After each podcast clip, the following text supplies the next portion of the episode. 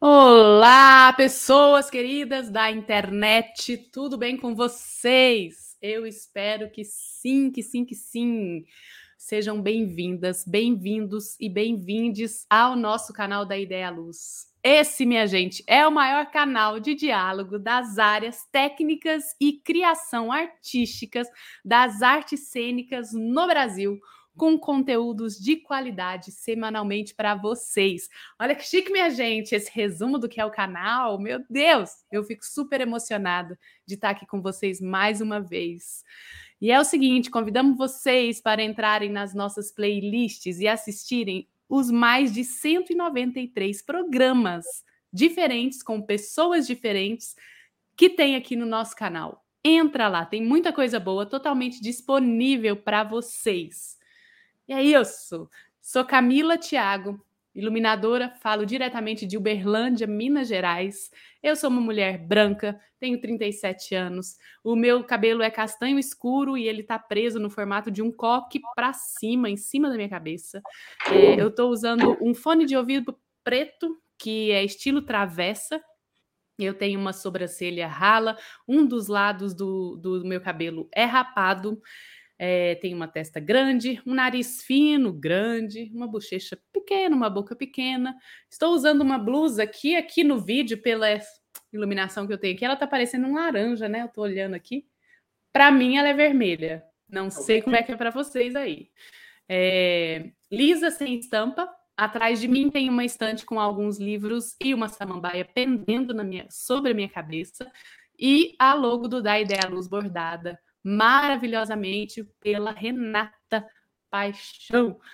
Então, Marcelo, meu querido, é muito bom ter você aqui. Tô com saudade, tô sentindo, acho ótimo quando a gente consegue estar juntinhos aqui. Tudo bem?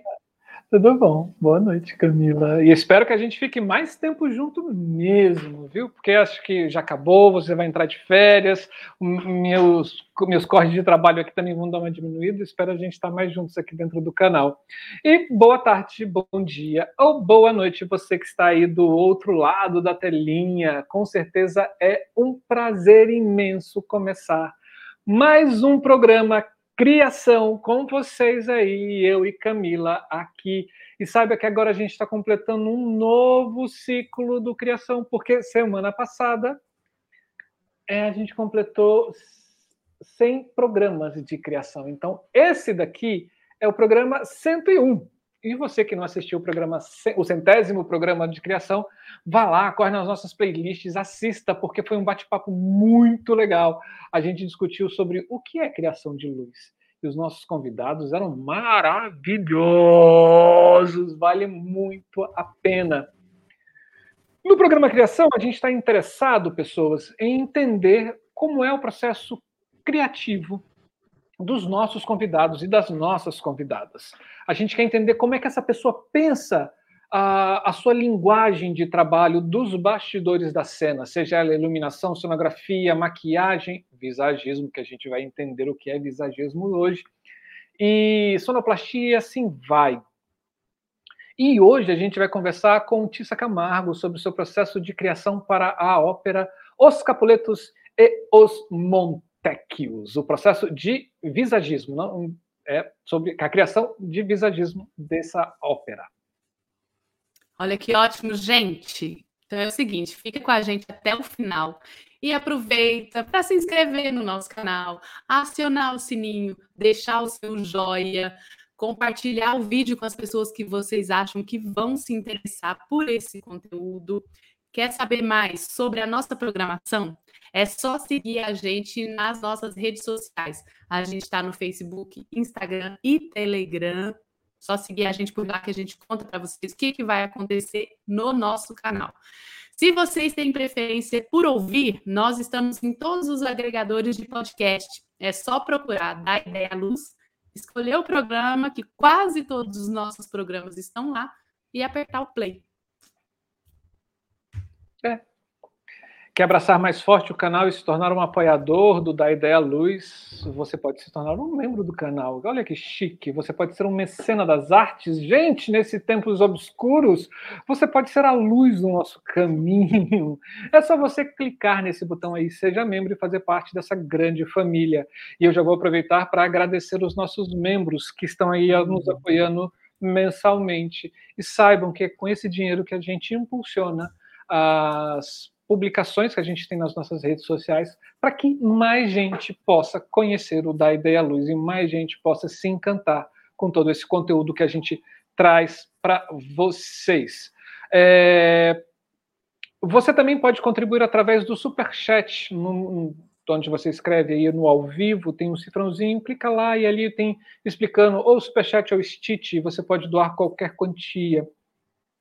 Ou você pode, você que não está no ao vivo, você que está no gravado, tem um coraçãozinho com cifrão, olha só que coisa do YouTube.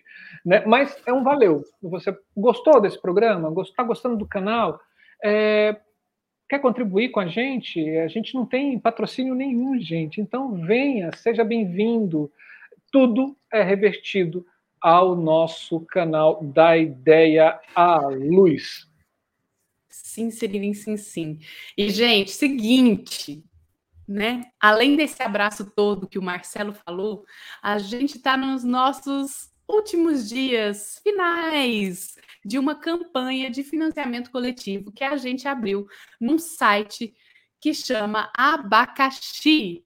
É isso mesmo, a gente tem um abacaxi para dividir com vocês, só que é abacaxi com SHI por lá, se você puder e quiser contribuir, a gente tem essa campanha para poder renovar a nossa plataforma de transmissão que a gente usa aqui, que ela é em dólares, gente, não é em reais, é são dólares. Então, contribua com a gente. É só você entrar na plataforma abacaxi procurar da ideia à luz que vai estar lá a campanha. São os últimos dias. A gente também já deixa aqui o nosso muito agradecimento para quem contribuiu. E se você não contribuiu, corre lá, contribui, que a gente vai renovar essa plataforma aqui. Vai dar certo. E é isso, gente. O canal da Ideia Luz também tem divulgações de coisas legais para vocês. E uma divulgação dessa é desse trabalho que eu estou aqui. Eu não estou em casa, vocês já perceberam, né? Vocês que acompanham da Ideia Luz já perceberam que eu não estou em casa. Eu estou nesse fundo branco aqui, só falta só uma escala de altura para aparecer um presídio. Mas não, eu estou na casa de é, Paulo, César Paulo César Medeiros, um iluminador aqui do Rio de Janeiro, ele cedeu esse apartamento aqui. Por quê? Porque eu, Berilo, Fabiana, o... a gente veio para cá para fazer uma pesquisa sobre os documentos da iluminação. E a gente está aqui no Rio de Janeiro entrevistando alguns iluminadores e algumas iluminadoras para saber é, quais são esses documentos produzidos no momento de criação e no momento de registro do trabalho deles. E está sendo muito legal. Camila, mostra aí, compartilha uma foto daí de onde eu estava entrevistando. A gente está fazendo entrevistas, eu estou gravando entrevistas. A gente conversou com Aurélio de Simone, o Luiz Paulo Neném, uh, o Marcelo, que é o sócio do Neném, na, na Elétrica Luz, na Elétrica Cênica, Paulo César Medeiros, a gente foi até a Art Light dele, né? É, e gravamos lá e gravamos hoje com a Fernanda Matos. A gente está tentando fazer conversar assim de uma forma bem diferente com o Jorginho de Carvalho. Vamos ver se a gente vai conseguir. E tá assim. Agora foi. Olha que delícia, pessoas. Eu vou até encher. A... Olha onde eu estava. A gente estava entrevistando o Luiz Paulo Neném. Gente, olha que coisa maravilhosa! Carcaças de refletores para tudo quanto é lado, uma montanha. É uma instalação, é uma instalação, gente.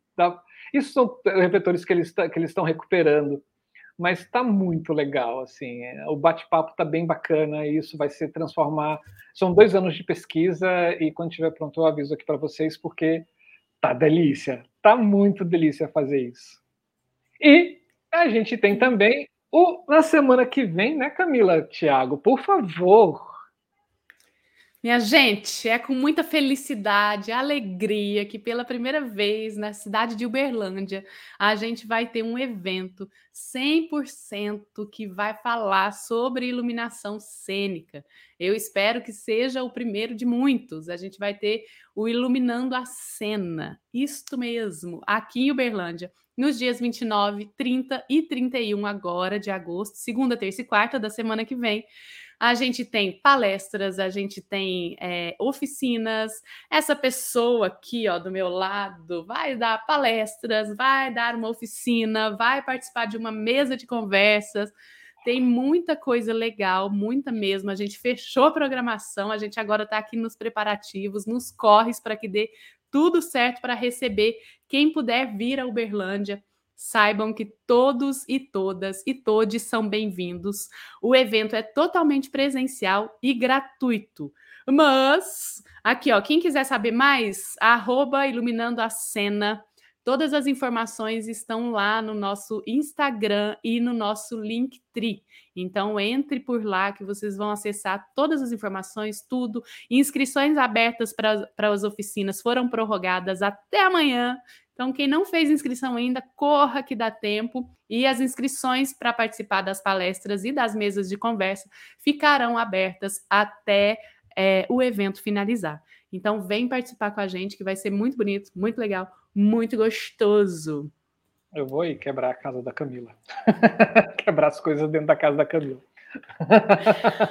Marcele, vamos contar o nosso segredinho, que é a uhum. gente vai filmar, gente, vamos, né, capturar a imagem dos acontecimentos daqui, principalmente das palestras e de algumas rodas de conversa, mesas de conversa, e vamos transmitir para vocês aqui no nosso canal.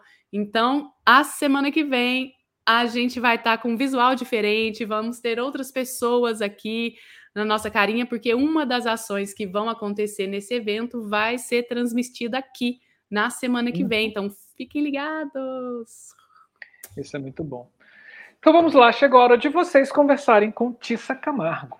Tissa, ou Lívia Camargo, ou Tissa Camargo, ela é visagista e caracterizadora atuante há 11 anos no mercado artístico, teatro, TV e cinema, especializada na produção de óperas, balés e grandes espetáculos. Em 2011, iniciou nas óperas com O Menino e os Sortilégios, com direção de Lívia Sabá, no Teatro Municipal de São Paulo. Em 2003, de 2013 a 2015, assumiu as temporadas líricas do Teatro Municipal de São Paulo, onde, a partir de 2016, passou a ser visagista residente. Em 2017, realizou o intercâmbio para o Teatro Colón, Buenos Aires, Argentina. Atua há nove anos com treinamentos e preparo de jovens da periferia para inseri-los no departamento de visagismo e caracterização, bem como treinamento e preparo do elenco artístico através de oficinas, cursos e formação livre. Desde 2019, realiza um projeto de workshop de visagismo em parceria com a EMESP para os alunos da Academia de Ópera do Teatro São Pedro. Em 2020, ministrou o curso Maquiagem Artísticas para a Ópera, realizado no 19º Festival de Ópera do Teatro da Paz. No universo da dança, realizou diversos títulos como Balé da Cidade de São Paulo, sendo o espetáculo Transe, de Klebe Oliveira, o mais recente estreado com. Ah, o mais, e o mais recente, estreado com a companhia Quasar e Cia K com o espetáculo Lendas das Cataratas, que teve sua estreia mundial pelo Itaipu Binacional no Pavilhão Brasil, em Dubai, na, na Expo, Dubai 2020 Expo, nos Emirados Árabes. Uh, atua também na criação, produção e fabricação de adereços, perucas e postiços. Em paralelo, desenvolve o projeto Naturalização da Beleza, há seis anos em atividade, que atua como um tratamento terapêutico de beleza, considerando a beleza e seus aspectos num formato holístico e integrativo. Tissa Camargo, seja muito bem-vinda ao nosso canal da Ideia à Luz. Oh, boa noite, muito obrigada. Lendo assim, a gente até acha bonito, né? e olha, gente, que eu tive que selecionar algumas coisas assim, senão a gente passava aqui umas 20 horas só falando dos trabalhos da Tissa. Tissa, muito obrigada por você estar por aqui.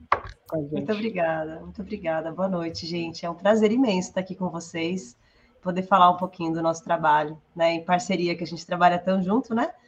Sem, sem a iluminação, não, não precisa de nada do que a gente faz, na realidade, né? Tissa, muito, muito obrigada mesmo. Estou super feliz de ter você aqui, a nossa primeira convidada que vai falar sobre visagismo. E aí eu tenho várias questões, curiosidades, perguntas.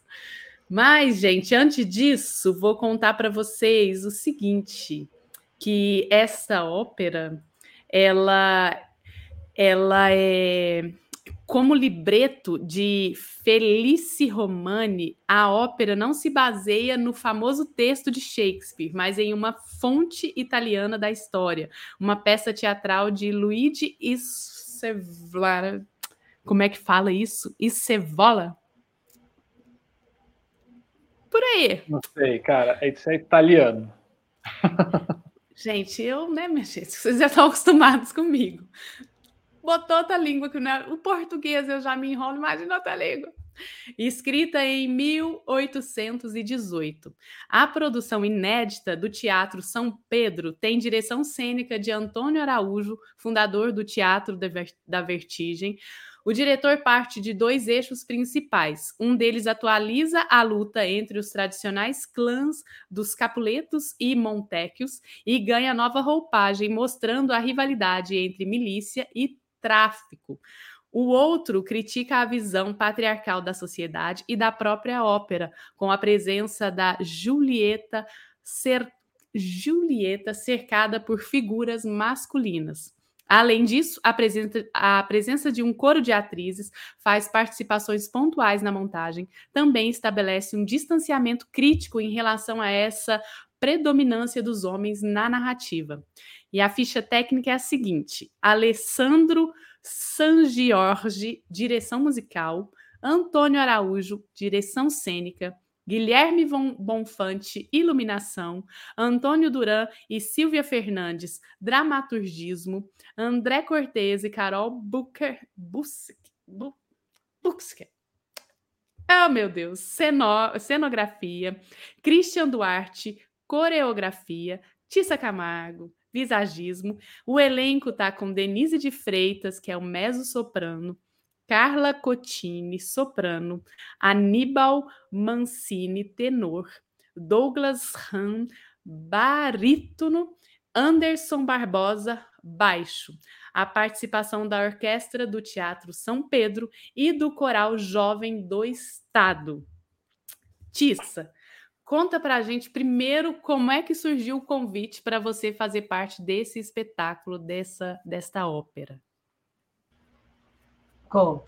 Inclusive foi curioso, assim, porque como o Tó, né, o Antônio o Tó Araújo, o diretor, ele não é um diretor de ópera especificamente, né? Ele é um diretor de teatro é, e trabalha, já dirigiu algumas óperas. É, de alguma forma, o que ele buscava não é, de, de, alguma forma, não, de todas as formas, o que ele buscava não era uma construção estética clássica de ópera, né? E aí, por eu chegar com essa, com essa carteirada de óperas, assim, é, ele não necessariamente aceitou no início a indicação, assim. E aí ele ouviu essa indicação, ah, chama Tissa, chama Tissa, chama Tissa. E ele não me conhecia. É, e aí, e ele, não, vamos encontrar por outro lugar, não, tá, não, é, acho que muito por conta de eu ser, trazer mais essa, essa, essa maior parte da minha história de trabalho ser de ópera. Né? E aí, no fim, ele entrevistou algumas pessoas e não deu certo, enfim, houveram, existiu algumas tentativas e tal, e aí, no fim, sobrou eu mesmo para ele conversar, né? Aí, aí a gente conversou, na primeira vez, porque assim, é, na verdade, eu comecei na TV e no cinema, né? Então, eu trabalhei uns, uns anos na Globo com a Batata, que é a minha mestra, assim, na, na, no setor de maquiagem, de caracterização de personagens e tudo mais.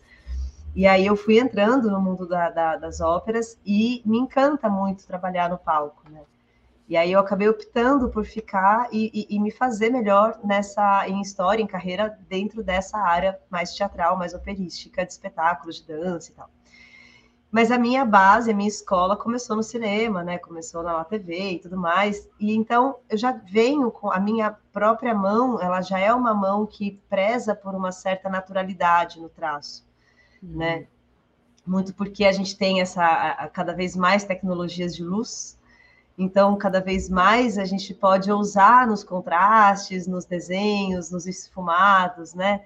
Não precisa ser mais aquela maquiagem muito marcada quando a gente não tinha iluminação, né? Que a gente tinha que fazer umas, aquela, aquelas maquiagens mais kabuks, digamos assim. E aí, e aí a gente foi conversar e eu fui falar sobre isso. Falei desse trabalho que eu tenho de naturalização, que eu prezo mais, mesmo que seja uma maquiagem artística, mesmo que seja uma maquiagem é, é é, fantástica, eu gosto de trabalhar essas cores, uma entrando na outra, esfumados e tudo mais.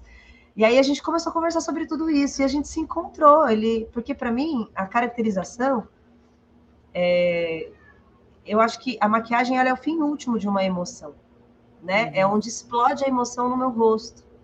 Então eu gosto da maquiagem para enaltecer, para contar essa história desses traços, né? E aí, claro, que às vezes eu posso mudar esse traço, se, se assim for o intento desse personagem. E aí a gente começou a conversar sobre isso, e aí eu sou canceriana, né? Eu aprofundo. Hum. e eu sou profunda. Entendo perfeitamente. Você é canceriano, Marcelo? Eu sou. Eu sofro. Ah, até a página 12, né, amigo? Vamos falar a verdade. É. é o livro tem 13 páginas, tá bom. Aí, aí a gente se gostou muito, assim, a gente se encontrou nos nossos intentos, e aí a gente foi conversar, e aí, aí foi quando o convite se estabeleceu. Acho uhum. que foi a partir dessa identificação dessa linha de trabalho que ele buscava também. Então foi uhum. muito curioso, porque foi um convite que, na verdade, foi negado por um tempo. Houve resistência. Depois... É, e depois foi muito bom, porque foi um grande encontro, assim. Eu gostei, uhum. eu amei ser dirigida pelo Tom. É, ele tem uma profundidade que me encanta muito na, na, na fundamentação das maquiagens, das caracterizações, né? E essa, esse lugar me, me, me conta muito no coração, porque a maquiagem ela representa um momento específico, né? Só que a gente está contando um passado e um possível futuro dentro daquilo que a gente está retratando, né? Então, poder aprofundar no passado, porque se eu estou maquiando um comportamento, esse, essas marcas elas têm uma história, né? E isso me interessa muito. Eu brinco de fazer isso sempre. Então, receber uma direção que me traga esses elementos nossa, aí a gente vai embora, né? Sim. Sim. A gente vai começar a te encher de pergunta, porque entre dois iluminadores aqui, você falando de maquiagem, a gente precisa entender. E para começar, assim, é, o que é essa coisa chamada visagismo? Onde é que você socar a maquiagem nesse processo todo? Onde é que está o maquiador dentro desse processo de visagismo? Gente, posso pedir uma licença que eu vou desligar a minha máquina de lavar? Pode. Fique à vontade. Pode, fique à vontade. Gente, a gente está invadindo a casa das pessoas. É isso que acontece. Então, enquanto a Tissa vai desligar a máquina de lavar, aproveita você que está aí, dê o um joinha no vídeo, Uh, compartilha esse vídeo, já chama alguém, pega o seu WhatsApp e fala assim, galera, tá tendo um bate-papo muito legal, a Tissa vai falar pra gente o que, que é visadismo. E aí, Sim. cara, fique à vontade, Tissa, você já pronto. Voltei. Bom, é, na verdade, assim, a maquiagem... Você foi muito rápido para a máquina de lavar, você, você tá... na área de serviço da sua casa, é isso? eu tô do lado, né? Ela tá aqui, dois, dois cômodos pro lado aí. Ah, tá. Eu cheguei, liguei, ela tava de molho, esqueci dela. Aí, de repente, ela começou. que vergonha. Vamos lá. Bom, é, na verdade, a maquiagem, ela é. Eu acho que é muito curioso, né? Eu, fiquei buscando entender, porque quando eu comecei a trabalhar, era maquiagem, uhum. né? Ou caracterização de personagens, né? E aí no, esse termo de visagismo ele começou a, a, a ser trazido à cena muito pelo musical. E aí isso começou no municipal, nas assinaturas, que foi para o São Pedro, e isso foi tomando proporções. Então eu não sei dizer exatamente onde que ela começou. Eu percebo que eu participei desse início, desse te... início não, porque eu peguei um pouco desse movimento que já devia estar em transformação, não sei exatamente. Dentro do que eu compreendo, que também acho que atravessa um pouco sobre a, a, inclusive a falta de legitimação dos nossos, dos nossos fazeres na, nas áreas técnicas, elas inclusive passam por que, pelo lugar de o que cada profissional compreende como a sua área de trabalho para que a gente consiga trazer isso em discussão e descobrir o que é de fato, né? Porque são muito, são muitas vertentes e muitos trabalhos e muitos, muitas compreensões sobre isso, né? É, então, desse exercício, o que eu compreendo, né, e o que a gente já discutiu muito, nós companheiros de área, assim, é, esse lugar do visagismo, ele entra, o visagismo em si, ele é, é a, a, a, o estudo do visual, né, a, especialização de, de, um visual, né, especialistas em visual, seria isso, assim, né, ele é um termo que nasceu no início do século, na França, e aí foi trazido pelo Felipe Hallowell no Brasil, é, trouxe um, um, curso no Senac sobre isso, e isso muito aplicado a, a, a, ao trabalho estético pessoal de cada pessoa, isso em como consultorias de apresentação pessoal, né? É, estéticas de como colori, colorimetria de cabelo, cortes de cabelo, que, que corte vai é adequado para o seu traço, para a proporção do seu rosto, que cores que favoreceriam no seu cabelo para iluminar seu rosto, enfim, alguns estudos nesse sentido.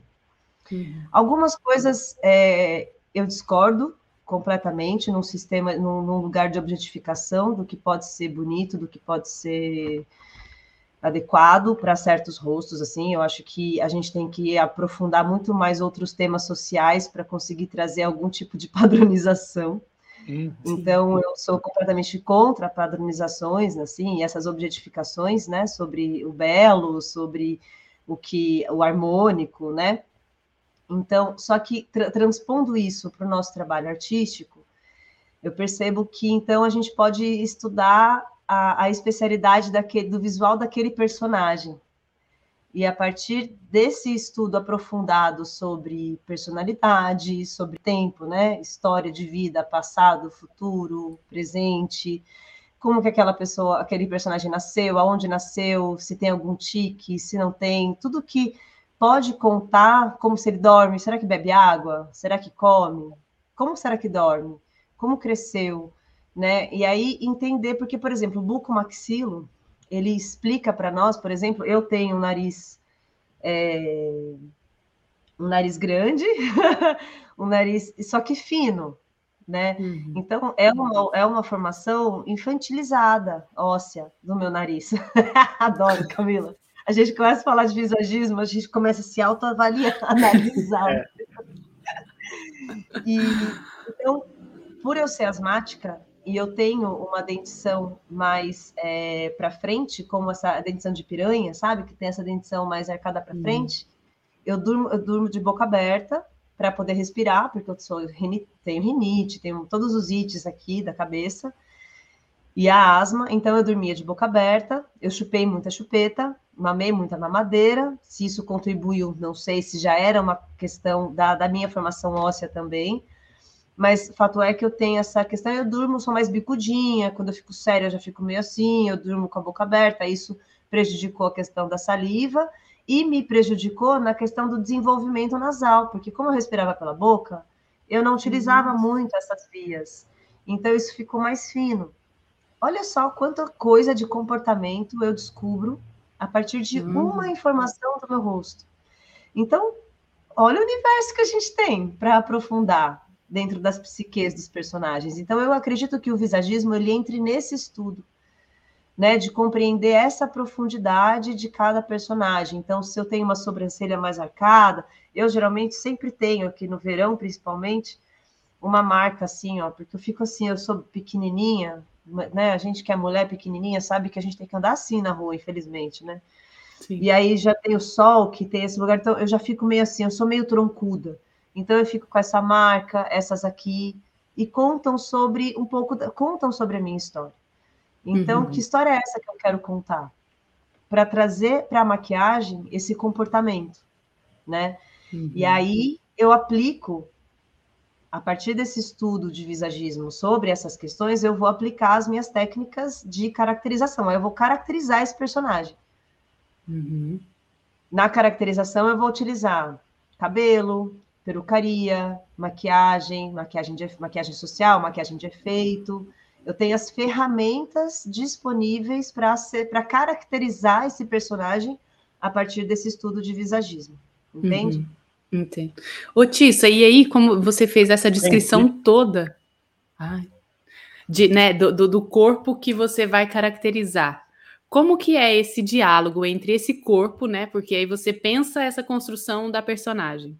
E aí você chega no corpo da pessoa que vai atuar, que vai dar vida a essa personagem. Como que é? É transformação total a partir desses elementos da caracterização ou existe essa troca, esse diálogo? Ai, tem que existir, né? Eu acho que a gente não faz nada sozinho. Hum. Então, assim, é, eu acho muita audácia da minha parte determinar uma caracterização, sendo que existe respeitosamente várias áreas trabalhando para que esse, esse, essa tela aconteça para o público, né? Então, acho que são acho que essa etapa é muito por isso que eu luto tanto para entrar nas pré-produções porque uhum. é muito importante que a gente consiga entrar no início para poder contribuir com os nossos pitacos e os nossos parpites, né, gente? Porque é importante a gente trazer. E aí, porque senão a gente pega o, o, o formato muito pronto e aí é muito abrupta essa proposta, essa proposição, né? Uhum. Mas, de qualquer forma, eu acho que é, eu sempre já vou entrando, eu pego o nome das pessoas que eu vou trabalhar, eu vou stalkeando, eu gosto de pegar foto, eu gosto de fazer uma brincadeira que é, é, é tra tra traduzir a imagem, a fotografia de cada pessoa que eu vou que, que eu vou transformar, né? Que eu vou caracterizar é, para o traço de desenho. Então eu gosto de brincar de trazer um pouco também esse lugar da, das artes para esse nosso trabalho como formalização de documentar documentar a nossa a nossa criação, né? Uhum. Então, eu gosto de fazer como uma monotipia desse, desse retrato. Em cima da monotipia, eu começo a brincar de desenhar com pastel, que me traz um pouco da memória da textura da maquiagem, né? O, o giz pastel seco, ou aquarela, ou óleo, enfim, que aí eu, são elementos que se aproximam do que eu tenho disponível enquanto maquiagem para uhum. começar a brincar de enxergar esse rosto dentro desse desenho. Então, para que eu tenha uma familiaridade, eu comece a criar a expressão, os volumes naquele rosto, para conseguir entender o que eu quero fazer e já conhecer aquele rosto antes mesmo de conhecer a pessoa. Eu gosto de assistir alguns vídeos dessa pessoa cantando, falando, entender como é que ela se mexe, quais musculaturas se mexem mais, porque se eu quero fazer uma maquiagem de efeito, por exemplo, se eu quero colar alguma coisa, é importante que eu entenda a anatomia desse rosto e do movimento desse rosto, entender também a questão dos olhos, como que funciona a expressão, como que essa pessoa usa os elementos que ela tem para contar a história dela. E aí eu tenho sempre, antes da primeira prova, eu gosto sempre de conhecer as pessoas, né? Nem sempre a gente tem tempo para todas essas etapas. Esse é o nosso grande problema. Mas eu tento, porque para mim é muito importante a gente ter uma ética de amor, de respeito com cada profissional que vai colocar ali, né? Porque é, é, é a pessoa tá, ela dá a cara dela, literalmente, né? O rosto dela, o corpo dela para fazer aquilo. Então eu preciso entrar num acordo muito importante com aquela pessoa, tem que fazer sentido para ela. Uhum. Eu não quero chegar e determinar o meu trabalho, eu quero trabalhar junto, eu quero descobrir como fazer, como, né? Eu acho que eu sempre tento ir por esse canal, por esse caminho, Existem outros, né, que vão acontecendo quando a caracterização ela já vem é, é, pré-determinada pela própria direção uhum. ou pelo, pela, pela, pela, pelo departamento de figurino, né, ou uma necessidade uhum. do próprio libreto, da própria história. A pessoa tem que ter tal coisa, ela é assim, né? Como a gente fez, por exemplo, em Henrique's Progress, com a direção da Juliana Santos e da Maria Thaís, que tem a, a Baba, né? Que ela é careca. Uhum. Ela é careca, não, ela é barbada, uma mulher barbada. E aí me vem o questionamento, né, Maria Thaís e Juliana Santos, mas o que significa hoje colocar uma mulher barbada no palco do Teatro Municipal de São Paulo se elas já existem? Eu vou uhum. criar como um personagem circense? É, eu vou tra tradu traduzir o, o, que, o que, que eu quero dizer sobre isso. Embora seja uma determinação escrita, essa escrita também já está ultrapassada perto question dos questionamentos sociais em que nós temos hoje. Uhum. Então, como é que a gente. Né, eu também, também não vou questionar o autor, que né, está dentro do contexto dele. Eu não posso descontextualizar, ao mesmo tempo que eu também não posso me descontextualizar nessa uhum. construção. Então, como é que a gente chega nessas. É sempre um equilíbrio, é sempre, acho que, nesse lugar do coração mesmo, e da transparência, de comunicar, de dialogar. O diálogo tem que acontecer, sabe? Uhum. E falando agora dos Montecchios e dos Capuletos, como é que foi é, fazer esse processo desse, agora que eu já, já, já, já olha só, já estou chique, desse conceito visual, né, de criação desse conceito visual ou dessa visualidade desse corpo, né, com, com esse processo para essa ópera? É, a gente teve um, um, livro que foi um livro base para nós de estudo, que foi a República das Milícias do Bruno Paes. Uhum. E a gente teve uma oportunidade muito bonita assim de ter um encontro com o próprio Bruno. Nós tivemos um, isso foi lindo demais, porque eu entrei desde o iníciozinho do processo, então eu participei eu perdi, tinha perdido acho que uma ou duas reuniões de discussão uhum. sobre os capítulos do livro. É o Thor, né, né cara? É. Que delícia. É, é, é, um mestre. Gente, é. um mestre, assim, um mestre. Estava diante de um grande mestre. E isso foi muito bonito, assim, sabe? É, de aprender nesse sentido, com muita simplicidade, com muita boniteza e muito respeito às histórias, né? E aí, é, então a gente teve um grande mergulho sobre essa ambientação. E eu só precisava mesmo era ficar quieta e ouvir, né, gente? Porque é um universo muito profundo. Então, como que a gente. Antes, porque assim, é, o espetáculo ele trazia essa questão dessas duas famílias meio em cima da, da milícia, não é? É. A leitura foi. É, existiram dois grandes dois grandes, alguns grandes temas, mas eu vou falar sobre dois agora, assim. Que é, é esse, né? Que então era essa rixa entre é, milícias é, e a máfia, né, os traficantes. É, então a gente tinha esses dois códigos, aonde eles se distanciam, aonde eles se aproximam, né? E como a gente fazer isso ser uma questão natural na estética, eu digo, né? Não uma questão teatral ou a gente, porque esse tipo de trabalho eu, eu, eu entendo a delicadeza do Todd procurar pessoas que possam trabalhar com mais caracterização de cinema, por exemplo, que é mais fidedigna né, do que uma coisa mais marcada, como teatral. Como, existem muitos marcadores de teatro que são maravilhosos também nas sutilezas, mas acaba que fica muito determinado, né, é, é, é esses campos. Porque, na verdade, se você erra o tom 0,1% disso na maquiagem, isso pode se tornar cômico, né? E é uma história muito séria, ele quer trazer um, uma, uma, um olhar crítico para isso. Então, dentro dessa questão do olhar crítico, existe uma delicadeza muito grande em traduzir em verdade aquela imagem. Então, por exemplo, a gente teve que, a gente precisou se debruçar sobre que, que tatuagens seriam essas, que o Tó queria tatuagens, ele queria trazer exatamente essa imagem das milícias, essas imagens dos traficantes, esses códigos, né? Então, que códigos eram esses? Que são bem fortes, né? Quais são as tem tatuagem que você não pode colocar de jeito nenhum em traficante, por exemplo, se você vai caracterizá-los, porque existe um código sobre isso muito sério.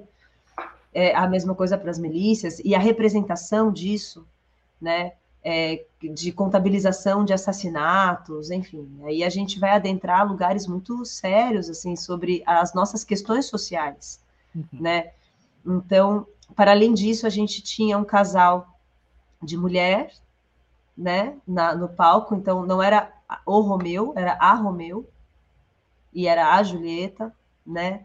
Então, outro grande tema, a ser trazido, né? E como trazer também, como caracterizar essa Romeu, é, sem também estereotipá-la, né? Sem objetificar esse corpo. Como a gente vai fazer uma Julieta sem estereotipar também, sem como tudo fazer ficar realmente fiel à história e no mínimo da caracterização para que não destoe dessa dessa cena, né, dessa guerrilha, desse confronto, desse sofrimento, dessas mortes. É, foi bastante desafiador, assim, porque aí a gente encontra outras questões, né? Como, por exemplo, como fazer uma tatuagem natural ser vista num palco com tal uhum. iluminação.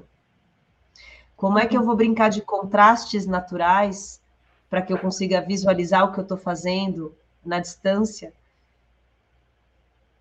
dentro de um palco com uma iluminação talvez um pouco mais escura? É, é, como é que a gente faz isso acontecer?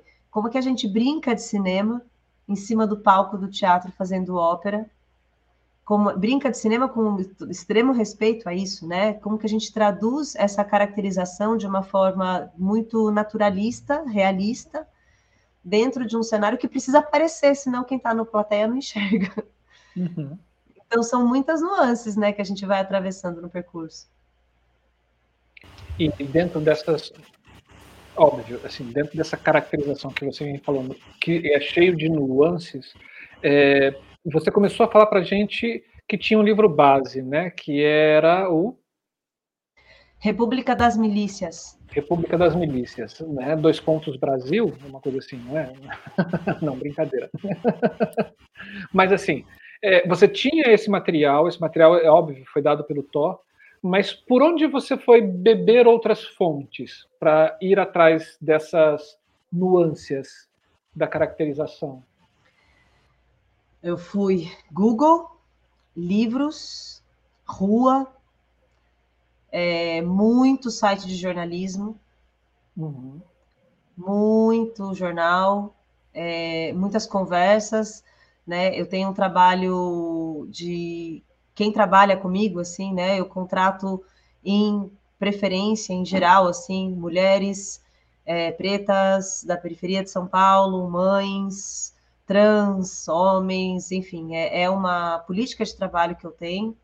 Então, eu tenho ali nesse, nesse movimento é, a minha assistente, que é a Edilene, ela mora em, no Grajaú, então ela também tem essa vida onde ela pode me trazer sobre os contextos de vida e de, de caminhos que ela faz para ir voltar do trabalho dela diariamente, né?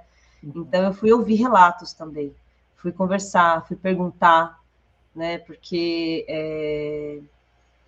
eu acho que a, as histórias que a gente recebe de vida real contam muito sobre o que a gente quer fazer de verdade, né? Então, por mais que existam já vários estudos sobre que tipo de tatuagem é para cadeia, qual, né? Existem já é, é, teses que contam quais são os códigos disso. Encontrei um material na USP muito interessante sobre esse, essa codificação de tatuagens. Mas, para além disso, é, é, ir no campo, ir aonde o negócio acontece, conversar com as pessoas que têm é, esse contato próximo com, com essa realidade também me trouxe é, nuances bem importantes, até de delicadezas, até do que não colocar, mesmo sendo falado. Uau! Uau mesmo. E uma coisa que você disse, né, que essa para trazer essas essas delicadezas e essa vou pegar o exemplo da maquiagem natural, que dependendo da luz realmente não se vê no palco. Você, desde esse primeiro momento de início, você já começou com o diálogo em, com toda a equipe. Foram todos e todas ali reunidos para poder começar a pensar, fazer. Como assim todos e todas? Quem? De quem você está falando? Não entendi. Da equipe de criação mesmo, elenco, direção, iluminador, que que, que a gente ah, leu ali que foi o Guilherme. Sim, elenco entrou um pouco depois. Eles estavam uhum. num outro trabalho concomitante de criação com o Thor. Tá. Mas eu já conhecia todo mundo, basicamente, assim, né? Então isso para mim foi isso, hoje em dia já é bem mais tranquilo nesse sentido, porque geralmente já conheço, então geralmente já existe a comemoração pelo WhatsApp no pessoal, ai, você entrou, então tá tudo certo, que legal.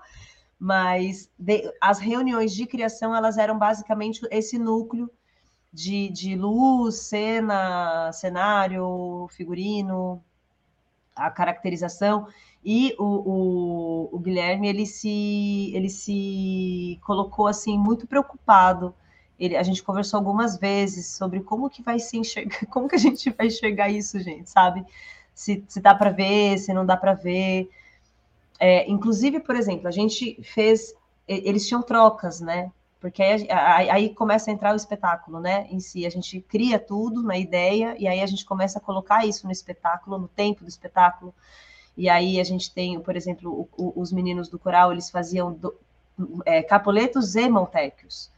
Uhum. Então, como é que a gente muda? Aí vem as logísticas, né, de, de camarim. Como é que a gente transforma esses códigos com tanta rapidez? Não dá tempo de tirar uma tatuagem e colocar outra. Então, quem faz capoleto na cena de Montecchio tá com manga, porque aí troca e aparece a tatuagem do código dos, e aí, uhum. você entende? A gente tem. Uhum. E aí, os piercings, né? Milícia não usa piercing. É, então, a gente, os piercings ficavam para os traficantes, e aí na troca eles tinham que colocar no bolso para colocar rápido. Ou as sobrancelhas raspadas, né? Esses códigos também não são de milícia, são dos traficantes. Então, na hora que você é miliciano, você está com ela pintada, então eles têm que carregar isso no, no, no bolso para rapidamente pintar quando entrar com milícia e tirar quando como é que isso, isso aparece na luz? Então o Guilherme vinha sempre falava, vamos dar uma olhada, o que, que você achou? Deu para ver? Deu... Enfim, é, são muitas matemáticas, mas a gente estava junto nesse processo especificamente. Assim, a, a, ultimamente a gente tem entrado cada vez mais, assim, inclusive são, são vitórias para nós, assim, sabe? De a gente conseguir ser legitimado. A gente já aparece, visagismo já aparece no cartaz em muitas óperas, né, junto com todo, porque parava em figurino, né? A gente falava, não, vamos, queria, vamos aumentar esse espaço para ficha técnica, né, gente? Então, e aí a gente está conseguindo entrar um pouco antes e participar desses movimentos de criação. Isso tem sido muito legal. E com o Tó foi isso, foi essa esse respeito máximo por cada pessoa que estava criando ali. Uhum. o, o, o, é porque assim, é ópera, né? Assim, é, é um pouco a, o processo de criação de personagens é um pouco diferente do teatro, pelo, né? E, mas é, naquela liberdade que aquele ator, que aquele cantor, né, tinha para criar o seu, sei lá, a Romeu ou a Julieta ou outro personagem, saber dele esse processo de criação te influencia também, né? Completamente. Por isso que é importante acompanhar ensaio. Muitos, né? Muitos. Um ensaio você não consegue entender e captar o que está sendo feito, porque às vezes não passa aquela cena. Você não sabe as dificuldades que é você colocar uma trança, um coque, uma peruca, propor alguma coisa. Então, a gente tem que assistir ensaios, é, para perceber as mudanças, né, as construções, as descobertas do diretor com o elenco, essas marcações. Conta para gente como é que foi, de repente, para um dos personagens, é, esse processo de criação. Ah, para a própria Romeu, né? Uhum. Que cabelo seria esse que a gente ia fazer? Aí a gente tem as, a, a, ela como uma mulher da traficante, a gente encontrou algumas referências que foram trazidas pelo Lorenzo, que fazia o figurino, das mandracas.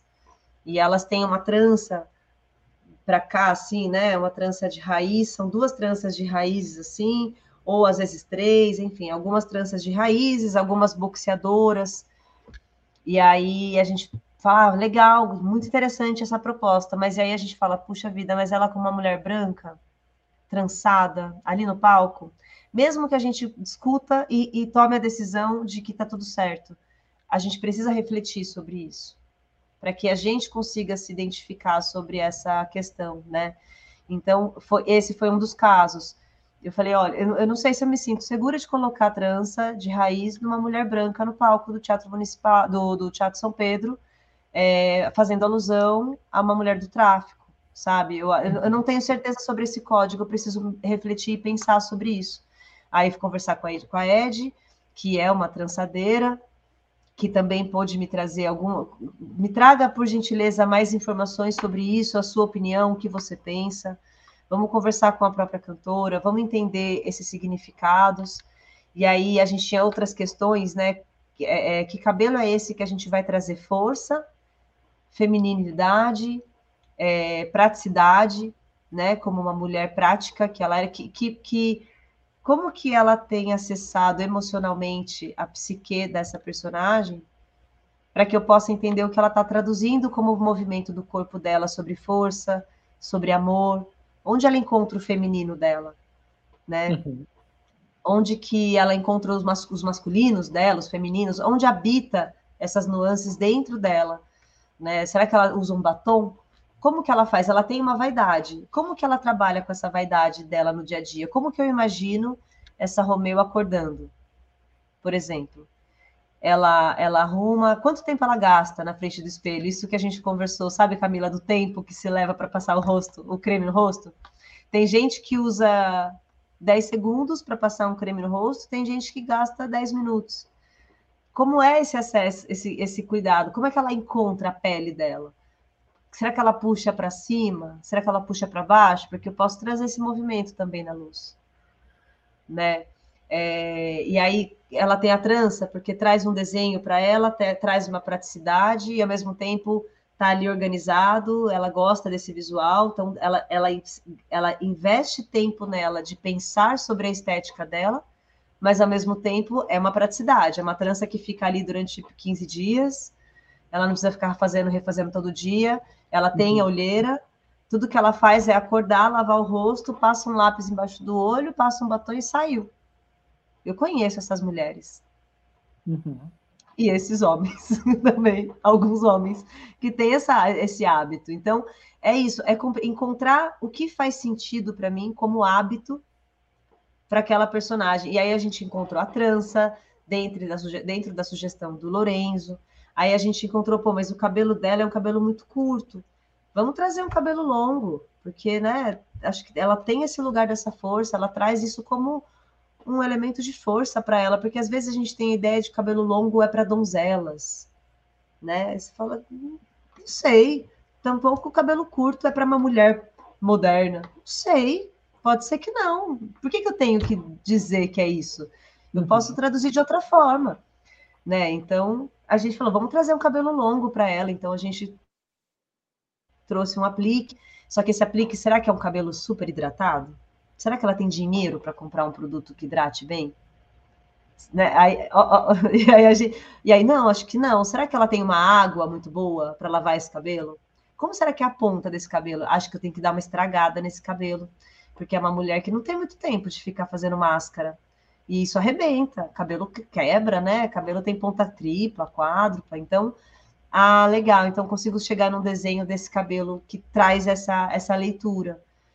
Aí a gente vai para maquiagem, né? Esse lugar. Então a gente fazer uma. Ela, ela mesma vinha já com a pele pronta, Denise, bem leve, quase nada de cobertura para justamente ainda ter um pouco de olheira, ainda ter um pouco de fundo de uma mulher que não bebeu muita água, que varou três noites preocupada, mas ao mesmo tempo tem ali aquele lápis que pode estar um pouco borrado.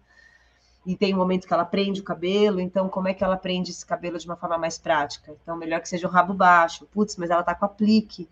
Prender cabelo alto com aplique não dá. Não, então vamos fazer assim, ah, assim dá certo. Enfim. Uhum. Gente, são assim, N camadas, né? Que você vai, vai, é peruca. Peruca, cabelo longo.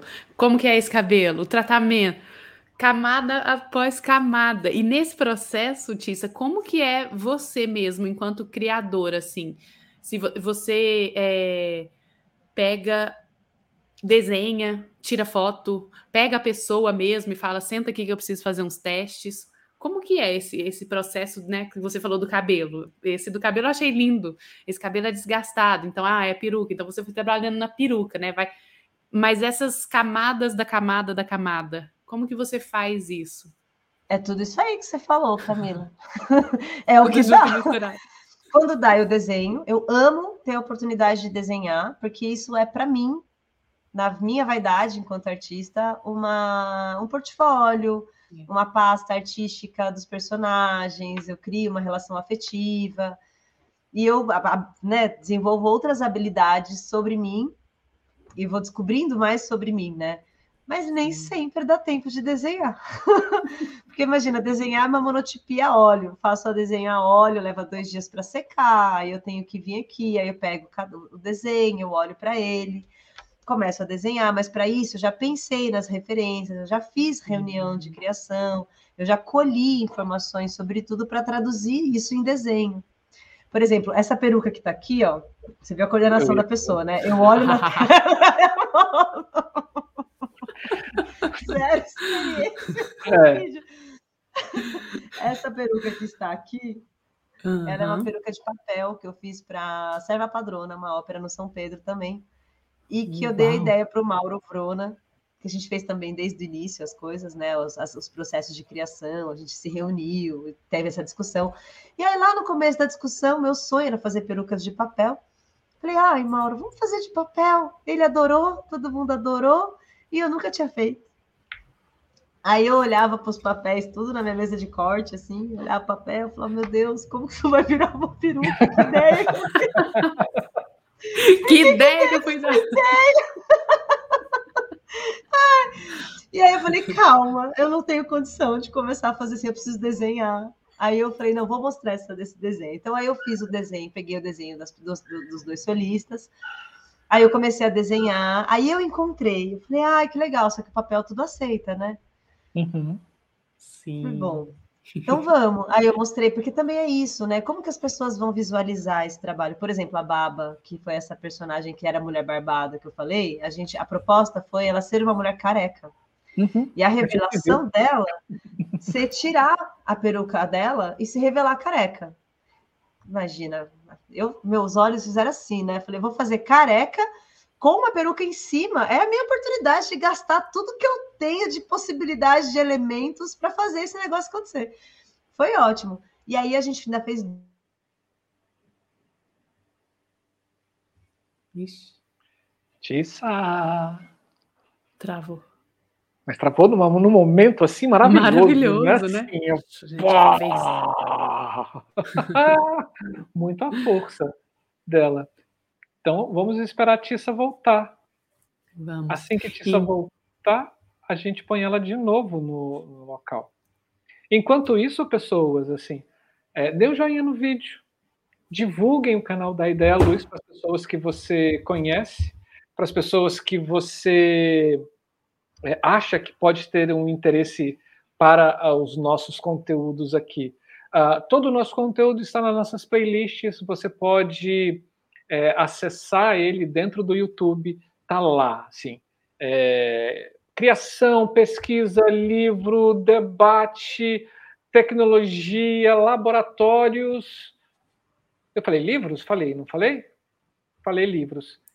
É, então, livros e férias né? Assim, mundo, mundo e férias, né? Então assim, tá lá um monte de, esse daqui é o o programa de número 900, é, é, 194. Então tá tudo lá disponível para vocês. Podem acessar, pesquisar, fazer, se lambuzar com todo conhecimento e todo conteúdo que pessoas como Tissa Camargo têm assim um carinho e uma generosidade de trazer aqui para a gente dentro do nosso canal. Tissa, volta naquela pose linda que você tava assim, ó. Uó, quando você quando tirou a careca, seus quando a peruca, seus olhos fizeram bum, eu falei assim, gente, parou aí, ó. Ah, é porque aí você viu aquelas tatuagens, né? Eu fiz umas rosas aqui também, lindas, para valorizar essa careca. Então, a gente, a gente tra transgrediu o pensamento, né, do, do que fazer, de como fazer, de uma outra forma. Eu já nem lembro que eu estava falando isso, ó, eu estou enrolando aqui para tentar lembrar e pegar a minha fio, fio, fio de argumento, mas eu já nem lembro. É. Bom, mas aqui, se você já não. São, são tantas coisas que você já, já para gente, que o Fernando Zilo, que é um dos membros do canal e está com a gente assim, quase que sempre. Depois de muito tempo você voltou, né, Fernando? A gente está morrendo de saudade de você. Né, assim, é, ele falou assim, gente, estou fascinado com as possibilidades que Tissa apresenta. Sim. Né? Assim, Ai, que bom. E, e, e vou só voltar um comentário que eu já coloquei aqui também, quando ele fala assim: são tantas camadas de construção. Quanto mais se observa a personagem, mais complexa, rica ela se torna, né? É tudo isso que você está trazendo para a gente. E, nossa, eu confesso que você está inundando as minhas possibilidades de artista cênico com, com novas perspectivas. Eu agradeço muito. Você tem, Ah. você tem fotos, vídeos, alguma coisa para mostrar para a gente dessas caracterizações desse seu processo? Tenho. É, eu só não tinha separado. Não, peraí, tá no meu, no meu drive aqui. Peraí. Vamos lá. É, Enquanto isso, gente, essa, esse processo que a Tissa estava falando com a gente, dessa careca que é revelada, a Hum. gente teve a Laura Françoso comentando com nós sobre a criação é, do figurino desse espetáculo, que é The Hakes Progress. Então, assista esse programa para vocês entenderem um pouco, e ela fala bastante de você, Cissa, nesse programa. Ah, Tissa. Eu Cissa. É, ela por- fala desse porque- momento da careca. Sim, esse momento da careca. A hora que ela falou, eu falei: olha, já sabia disso. Camila, que tal a gente começar a pensar num programa onde a gente possa trazer assim o corpo, a ficha técnica dos criadores dos bastidores para conversar Nossa, sobre o ser espetáculo em si. Aham. A gente deixa quieto o diretor, os, atores, músicos. A gente vai falar sobre toda a parte técnica dos bastidores. Pode dar um samba isso, não pode? Imagina. Eu queria ser uma mosquinha nessa reunião que a Tissa falou que tava ela, Bonfante, é, Thor, todo mundo, né, da, da galera da criação. O que que se discute, né? Nossa, delícia. Vamos fazer. Ao vivo. É bom, gente, que a gente faz umas promessas ao vivo e fica gravado. para não esquecer. Quem sabe a gente não muda o nosso debate para o dia do espetáculo. Sim. né? E aí, o negócio é arrumar agenda, porque esse povo, cara, tá difícil a É. gente conseguir falar com eles, junto com a gente de todo mundo. Ô povo que trabalha. Misturado. achei aqui. Como que eu faço agora? Você uma pode telinha? compartilhar. Vai, Vai, Camila, Marcelo. Pode, pode ir, Camila, por favor. Já falei demais. Não, tem uma telinha, Tissa, que tá com mais, assim. É uma TV com mais. Ah, tá. Clica nela e aí vão te dar, vai te dar as opções. Compartilhar a tela, né? Pode ser. Sim, senhora. Ok. E falando também, pessoas, a gente está em podcast. O da Ideia Luz também pode ser ouvido dentro dos podcasts. Você pode entrar no seu agregador de preferências, procurar da Ideia Luz e escutar os nossos programas, quase todos, 99% dos nossos programas estão lá dentro. Todos aqueles que. Tem uns que são muito mais específicos, que precisa do visual para ver, mas os outros estão lá. E saiba que quase metade das pessoas que assistem, que escutam o nosso podcast da Ideia Luz está fora do Brasil. Sabia disso? Olha. Você tem muita gente dos Estados Unidos, ah, da África, você tem também. ah, bom, vários, vários países. Finlândia, Alemanha, Angola. Tá uma coisa maravilhosa. Assim, a gente está ficando internacional. Bom, enquanto a Tícia procura lá, é, tem uma pergunta aqui do Fernando que ele fala assim. Você acha possível aplicar esses mesmos olhares para a construção de personagens de formas animadas? Tem algo que você considere indispensável para essa linguagem?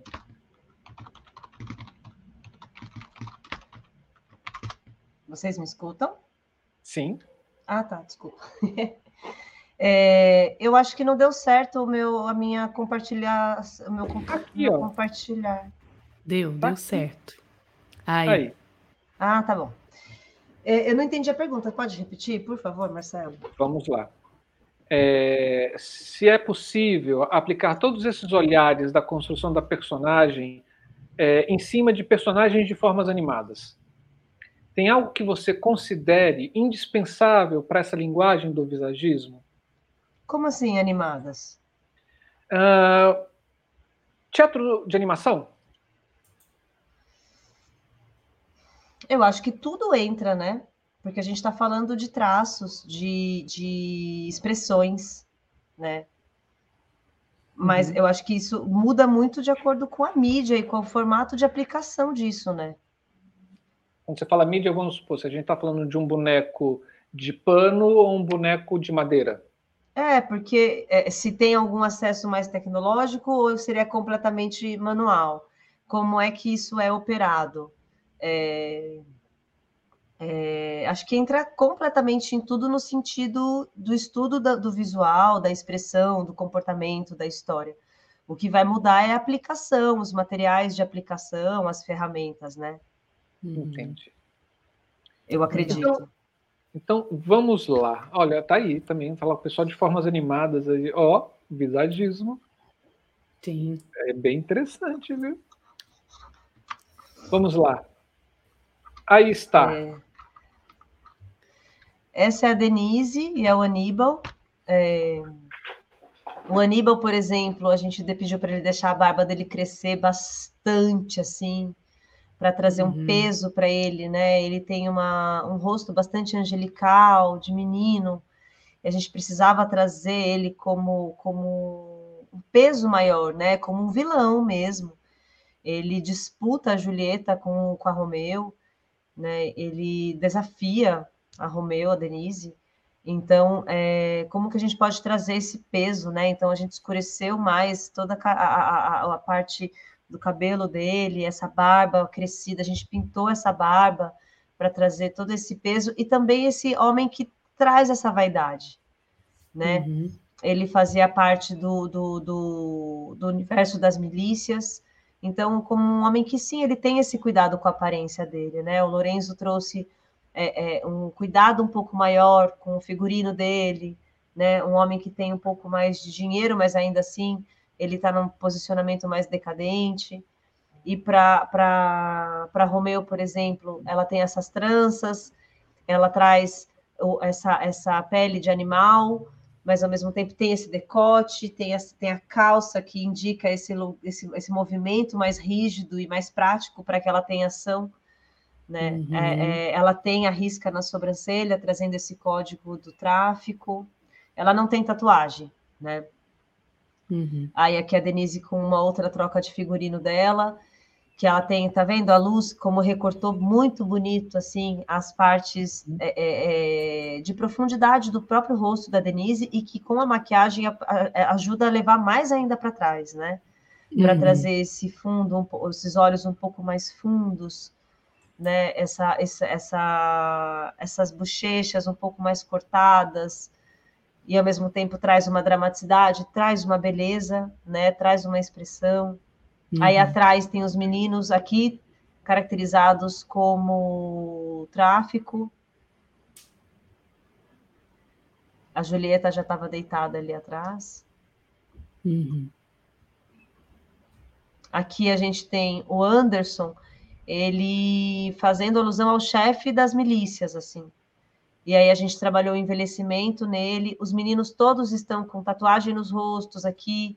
É, dá para perceber essa sujeira, sabe? Uhum. Tatuagem no rosto, no pescoço, é, olheiras, rostos mais profundos, um pouco de sujeira, né? Essa é, é oleosidade da rua, de quem está trabalhando ali na rua. Uhum. O Anderson, a gente trouxe Sim. ele mais. E ele tá a cara do Onyx Lorenzoni. Tissa, você gente... travou. A gente vê o seu mouse, mas a gente não te escuta. Não, eu estou escutando perfeitamente, vendo então, ela tá. mexer. Desculpa, o mouse. É a minha internet. Vai lá, pode seguir. É... Aí aqui a Denise, olha o cabelo dela atrás, um pouco mais desgrenhado, sabe? Sim. Um pouco mais ressecado. A Sim. sobrancelha dela cortada. Aqui dá para ver mais a caracterização do Anderson, que era uma enorme preocupação, né? Como envelhecer pele negra. Uhum. Né? E qual é o ponto desse envelhecimento? Né? Em que momento que começa a aparecer as rugas? Como que a gente vai trazer um grisalho para o cabelo sem ficar, sem ficar fake, acinzentado, né? Uhum. É, isso sempre é um desafio para cabelos castanhos também. E aí a gente era uma grande preocupação assim do Thor. Como é que a gente vai fazer esse esse homem ser mais velho no rosto do Anderson, que é um homem lindo, jovem, E aí a gente conseguiu trazer, traduzir alguns traços, fazendo, é, é, desculpa, trazendo esse, essa técnica de envelhecimento com luz e sombra mais trabalhada para televisão, para cinema, do uhum. que necessariamente aquela caracterização de luz e sombra bem marcada para o teatro. Tem uma outra foto dele que está bem legal. Aqui é a Julieta, a Carla, as tranças aqui da, da Denise, esse cabelo. Enquanto, em compensação, a Carla, que tem um cabelo bem curtinho, foram vários apliques de cabelo natural que a gente diariamente fazia os cachos de um cabelo muito bem cuidado, porque ela trazia isso, né? A, a, ela, era, ela era uma moça protegidíssima pelo pai, de, né, do filha do chefe da, da, da, das milícias, então ela tinha acesso a materiais de muita qualidade, é, salões com muita tecnologia para cuidar desses cabelos, da pele. Então, ela é essa menina uhum. que tem esse aspecto do banho, esse aspecto do, do autocuidado, e ao mesmo tempo, uma menina, uma mulher em depressão, uma mulher em sofrimento também. Uhum. Sim. Aqui é mais uma de todas as. Aqui eles estão como milicianos o nosso médico, ele ele estava barbudo, a gente pediu para ele tirar a barba para a gente conseguir trazer esse rosto do médico, né, da cara limpa do médico, dessa seriedade e diminuir essa força desse médico, né, porque ele tenta também de alguma forma jogar junto com a Julieta, né? Uhum. Tenta, mas não joga, né? ah, é aqui o casal, a Julieta, e a Romeu, a Denise.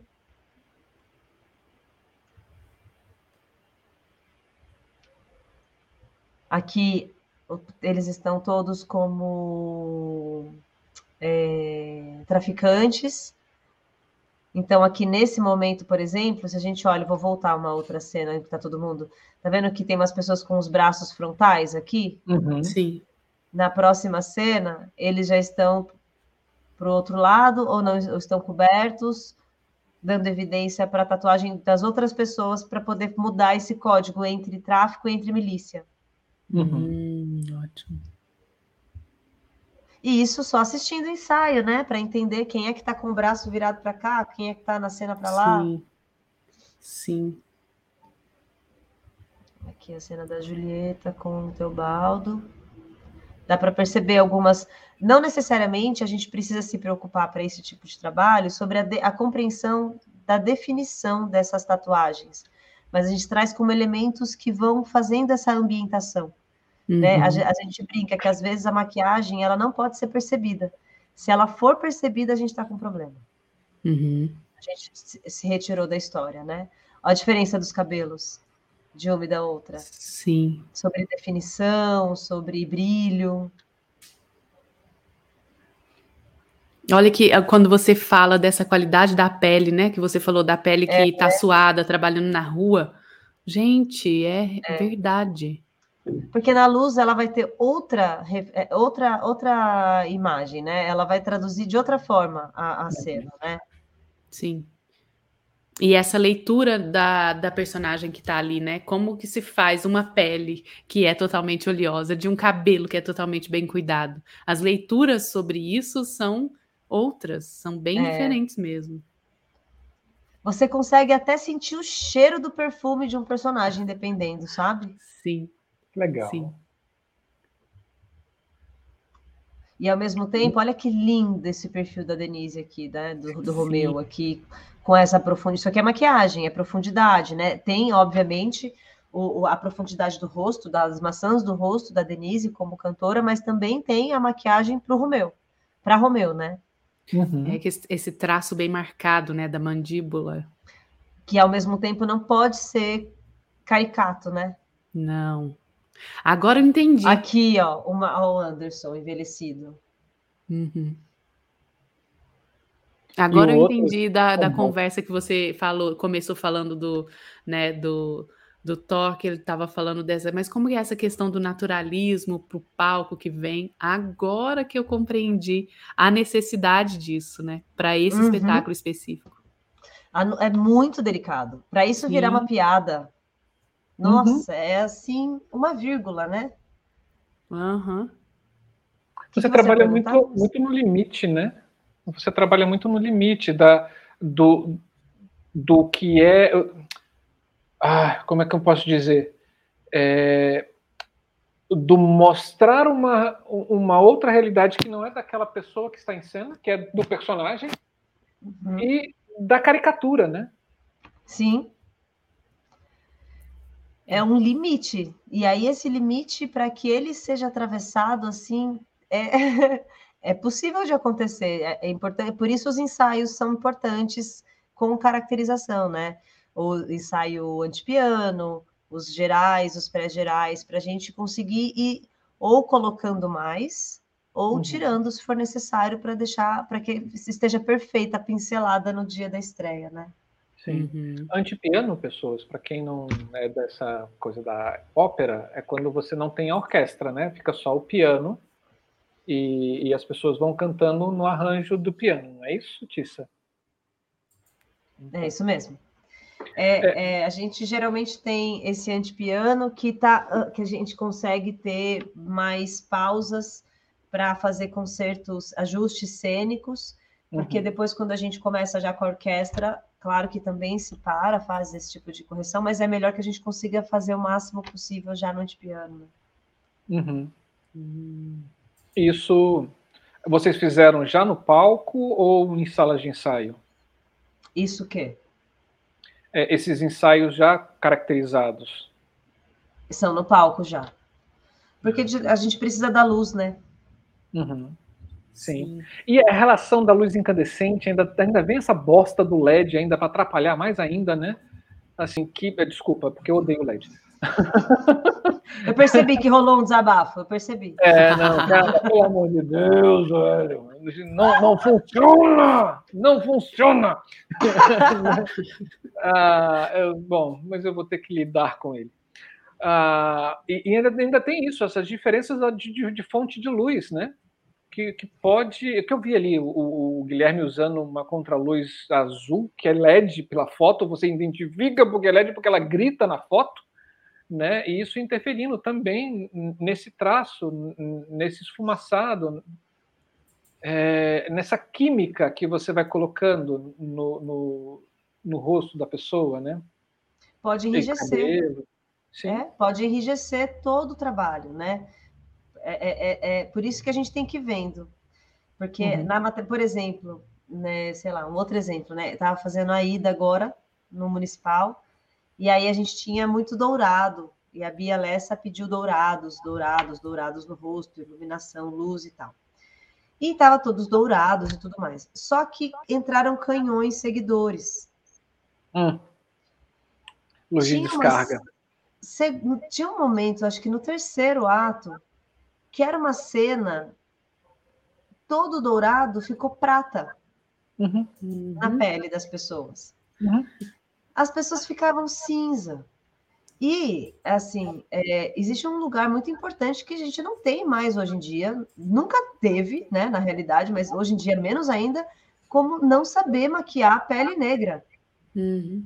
E a gente tinha pela primeira vez na história, vergonhosamente, pela primeira vez na história, as duas cantoras que faziam a Aida eram pretas. Pela primeira vez na história, em 2022, Nossa. a gente teve isso. Porque antes, aqui anteriormente, no Brasil, né? aqui no Brasil. No, vergonhosamente, né? Porque. E hum. aí você tem essas mulheres no palco, e aí elas lindas, primeiro ato, maravilhosas, iluminadas, e no terceiro, como elas ficavam acinzentadas. Lâmpada de descarga. Um crime na, na mão da visagista. Dos quem é a maquiadora dessa pessoa, gente? Pelo amor de Deus, que deixou essa mulher, essa mulher negra branca no, no palco. Então, como é que se ajusta isso? Essas, essas mudanças de cores e, de, e formatos de trabalho. Olha como os departamentos precisam necessariamente se comunicar, né? Hum. Sim. Nossa, Tícia, é. você contando isso, eu, me surgiu uma pergunta aqui, que é na continuidade do espetáculo. Porque tudo aqui que você está contando para a gente é esse trabalho do processo de criação, né? Tudo mais. Chegou nessas pinceladas. Olha, o tanto é até aqui. Como que você garante a continuidade dessa qualidade do seu trabalho? eu fico até o final. Eu não saio depois da estreia. Ah, é? Camila, quem é que vai fazer aquele tanto de tatuagem? É, não, eu fico pensando, é por isso que eu vi, eu falei, né, me deu uma. Plim. Quem é Eu vai botar monto- os aplique na, no cabelo da Julieta, hein? Eu monto, eu monto a caracterização inteira, eu participo da pré, a produção em si, a execução, as provas, o preparo, as fotos, e fico até a última récita. Geralmente eu sou a última pessoa a sair do teatro. Porque até eu conseguir desproduzir tudo e levar tudo embora. Aqui, ó. Isso aqui é tudo cabeça que tava, que chegaram. Essas caixas aqui, aqui, ó. Essas caixas ainda são caixas que eu trouxe de Cavaleiro da Ópera e West Side, que eu ainda eu consegui desmontar quase todas, sobraram essas. E é isso, assim, é- geralmente eu sou eu fecho o teatro assim. Olha, eu costumava falar que que quem fechava era a gente da luz. Nananina, não. Olha, geralmente eu dou tchau pro povo da luz e ainda fico mais um Uau! Mas é porque ninguém vê a gente trabalhar. A gente fica muito lá dentro no camarim. Como a Aham. gente não está muito no palco e é o palco onde tudo acontece, a gente fica mais na parte interna do teatro, a gente é um trabalho que fica mais quietinho mesmo, né? Então a gente, por isso que eu, eu brinco, né? Eu tô deixando o cabelo crescer, usar um batom, falar mais alto, falar que eu fa- faço, faço live, para poder levar o nome do nosso trabalho, assim, pulverizar o que a gente faz. para que as pessoas possam conhecer esse trabalho, entender como é rico, né? O Sim. nosso cotidiano e todo, todo estudo que a gente faz. Uhum. Eu tive um professor na UNB, no Departamento de Artes Cênicas, né? eu sou formado em Artes Cênicas, que é o Jesus Vivas, e ele é um excelente maquiador teatral. Excelente, assim. Trabalhou em Brasília ah, na década de 70, 80, muito, muito. Ali na década de 90 eu começo a, a- a ser aluno dele. E é justamente no momento onde as companhias não contratavam mais maquiadores. Assim, e, e eu percebo hoje em dia, assim, nas produções que eu faço lá em Brasília, é muito difícil você ter um, um maquiador ou uma maquiadora, que um visagista, né? E quando se contrata, contrata aquele maquiador social, né? Uhum. É, é-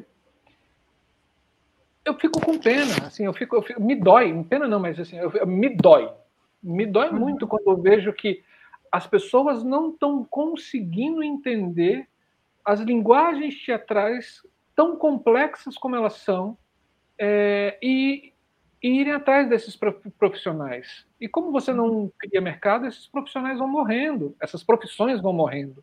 Não é porque, e eu vejo a maquiagem agora, porque eu- agora o visagismo é algo recente, né? mas o maquiador e maquiadora dentro da área teatral, pelo menos em Brasília, estou falando isso disso em, em Brasília, né? assim, não se tem. Assim, você tem a Cíntia Carla, que é professora da universidade hoje, que tem algumas alunas que começaram a fazer isso, mas elas cambam para uma maquiagem social. Quando tem os grupos delas, elas entram com as maquiagens mais de caracterização, né? Mas os outros grupos, assim, É, e aí você tem outras coisas né, junto com isso, né? Você tem isso, a desvalorização e a incompreensão da importância desse trabalho dentro das artes cênicas, dentro do nosso trabalho. E aí você tem um outro movimento que é muito volumoso, que é a internet, os tutoriais, onde todo mundo já se acha maquiador, maquiador. Sim. quando eu E uma coloco determinação- iluminador, vem, vem aquela coisa. No iluminador, aparece aquela maquiagem, né, que te dá luz. Eu falo assim, meu Deus, até nisso eles estão acabando. É impressionante. Então vira uma massificação de tudo e Sim. nada, porque aí vira tudo inexistente, né? É, eu, eu sempre brinco, falo, eu, eu, eu, eu, eu treino as pessoas, né? É uma militância mesmo para mim na área técnica, preparar as pessoas para o mercado de trabalho, abrir. É, é Uhum. emprego, a gente está falando sobre Sim. emprego, a gente está falando de especializações, de sensibilidades, né? É, esses dias eu estava aqui, no- aqui em casa meditando, pensando um pouquinho na vida, tomando café da manhã antes de entrar na loucura, sabe? Uhum. E aí tava pensando aqui sobre a gente. Aí eu falava, vão me perguntar o que que eu faço, o que que eu vou responder que eu faço, meu Deus do céu, pensando o que que eu ia responder sobre o que eu faço. E aí eu entendo que, na verdade, foi graças a esse exercício que eu entendi o que eu fazia, tá, gente? Muito grata, inclusive, por isso. Porque, porque, assim, hoje em dia, passar pó, fazer uma pele, pô, é isso, né? Eu não acho que todo mundo saiba fazer, mas é isso. Ah, todo mundo faz. Passar blush, todo mundo faz. Ah, não sei o quê. E não é isso. E não se trata disso. Se uhum. trata sobre. É, é, a gente encanta. É uma encantaria. Uhum. Né? Se você observa um, um, um, espetáculo sem maquiagem e depois você assiste esse mesmo espetáculo com maquiagem, por mais simples que seja o que foi feito, porque às vezes é no simples que a gente encontra as maiores magias, é, é outra história. Você encanta. É como se as coisas, a história entrasse e desse para a gente entrar nessa, nessa, nessa, nessa embarcação junto, uhum. para navegar nessa história, sabe? Eu acho que é muito importante a gente falar da maquiagem e falar da importância de conhecer personagem, da importância sobre saber sobre tipos de peles diferentes. É, uhum. É, isso que você falou sobre nos teatros cada vez menos contrata-se pessoas e a gente enfrenta um preconceito sobre ah, não precisa de maquiagem, cada um se faz. Sim. Ah, não precisa de maquiagem, cada um se faz maquiagem de menos. Não, a gente tem que se preocupar com. Você fala, peraí. Primeiro de tudo, vamos na responsabilidade social. Política pública. Quantos uhum. empregos você está gerando sobre isso? Uhum. E vamos olhar a magia de fato do que isso acontece. Como é? Por que é? Por que, que isso é feito há tanto tempo? Por que, que agora só que não é mais importante? Mas já fez muito sentido. Uhum. Sobre do que, do que, que a gente está falando mesmo? Sabe? Uhum. Ah, todo mundo sabe fazer? Não sei. Todo mundo com a mesma sobrancelha, todo mundo com o mesmo tipo de gatinho, todo mundo com o mesmo tipo de. Essas massificações, elas tiram as histórias que são contadas para gente nas magias que encantam o público. Uhum. Então, por exemplo, eu venho com a minha energia de ser humano e eu encosto na cabeça, no cabelo, nos olhos, né, na, na boca, nos lábios, nessa região toda que a pessoa vai entrar no palco. Também se trata sobre esta pessoa receber esse carinho, esse axé, esse cuidado, uhum. né? Ela poder fechar os olhos, se descansar e se debruçar sobre esse personagem enquanto ela recebe isso nessa arte coletiva que é teatro. Fazer uhum. teatro é uma arte coletiva, né, gente? Sim. Uau! Uau. Tícia, eu tô me apaixonando por você, Tícia. Ah, você acredita que eu fiquei emocionada? Não, mas esse, isso que você acabou de falar aqui, a gente vai ter que recortar, porque assim, já ficou. Tá. Eu peguei, lindo. já coloquei aqui no celular, porque eu não tô com meu caderninho, porque eu não estou em casa, eu já botei assim, recortar e fazer um teaser da Tissa. E botar, e botar coraçõezinhos vermelhos nos meus olhos quando ela estiver falando. Tissa, eu tive, eu tive um, um, espetáculo que aí acho que foi, não sei quem, cara, maquiador. Não foi uma maquiadora, porque não tinha maquiadora. Mas uh, alguém da produção virou para os atores e atrizes e falaram, falou assim: gente, ator e atriz tem que ter sua maquiagem. Que história é essa? Porque, ah, porque eles queriam comprar base, para passar base. Eu sei se vocês vão comprar base, aí a pessoa, não, ator e atriz tem que ter sua base. Como assim a gente vai ter que dar, a produção dá para. Aí eu pensei assim, eu, mas quem é que vai determinar que tipo de base que é para ela? Porque a gente não está falando da pele do ator, a gente está falando da pele do personagem. E que tipo, que, que traço de lápis, né, que você vai passar no olho daquele personagem?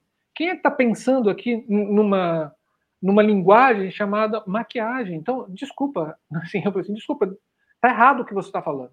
Ator não tem que ter sua, sua base, ator não tem que ter sua maquiagem. O personagem tem que ter sua maquiagem. E aí, em cima disso, você trabalha no ator ou na atriz, nesse é. sentido. Porque senão eu vou ter que trazer minha maquiagem, eu vou ter que trazer a minha lâmpada, eu vou ter que trazer a minha roupa, eu vou é. ter que trazer o meu sapato, eu vou trazer o meu lanche. Sim. Então eu vou trazer tudo. Então é, é, uma. É, é, é, é necessário uma revisão de rubrica, de projetar o projeto, né? Sim. Sim, com certeza é. E isso que você fala também, né, me fez pensar nisso, nessa circulação do espetáculo. porque muitas vezes os projetos eles estão centrados nesse processo de criação. Então, na área de iluminação, por exemplo, a gente cria a luz, né, e entrega aquela documentação lá, e quem vai seguir com esse processo de continuação, de fazer, né? E como é que e, isso que você falou no eu, Camila, quando eu atuei, quando eu atuava, que eu quero atuar ainda um dia, é, pra quê, eu Camila? tenho muita dificuldade com essa em aprender mesmo. Mesmo se alguém me fale, ah, não, tá, eu, a gente fez aqui, você entendeu, né? Escolhemos toda a sua maquiagem, toda a sua a, a base, a pigmentação, tudo tá aqui, o seu estojinho e faça desse jeito. Eu não me sinto apta, sabe? E, e, e quero. E as pessoas têm que compreender que essa equipe, para o espetáculo circular, sair, né, existir, precisa dessa equipe. Ah, o Fernando colocou aqui, né, que você falou, Tissa, que é, fazer teatro é uma arte coletiva. Então, entender que essa coletividade, ela precisa caminhar, né, com, a, com o caminho do espetáculo, não só ser no processo de criação. Aproveitando É, da Desculpa, pode falar, pode falar. assim, aproveitando o que a Camila está falando, conta pra gente como é que você monta a sua equipe. Quem é, quem são as pessoas da sua equipe? Olha, é, elas fazem, né? eu, s- eu sou eu sou uma escola. Eu funciono como uma escola. Então, é, porque eu vim desse lugar. Eu sou eu sou uma semente que a batata plantou.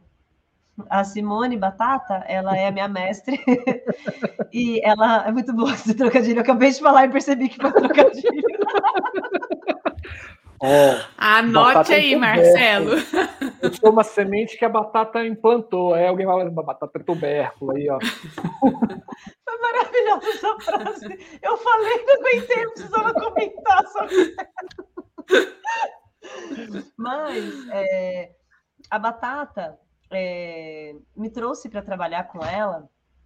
Ela me viu maquiando umas amigas minhas no Rio. Eu saí de férias, eu sou ex-bancária, eu sou administradora de empresas. E aí ela me viu Agora amei. maquiando. Agora amei. Agora amei. Só que eu comecei a trabalhar com 14 anos, fazendo recreação infantil, fiz balé a vida inteira, fiz sapateado, fiz coral, fiz teatro, fiz tudo. Então, eu pinto desde que eu me entendo por gente. E aí, sou romântica, meu mundo tem unicórnios, dá muito trabalho deixá-los lá, então não tentem tirá-lo, porque vai, vai, vai encontrar uma pessoa que não vai ser bom. Então, assim, tem toda essa brincadeira, né? Então, quando eu cheguei, brincadeira séria, né? Porque aí, quando eu cheguei para viajar com umas amigas minhas e tudo mais, que faziam figurino. Eu maquiei umas amigas minhas, e aí a Batata me viu maquiando uma galera, saía um monte de gente pintada da- da- do nosso quarto.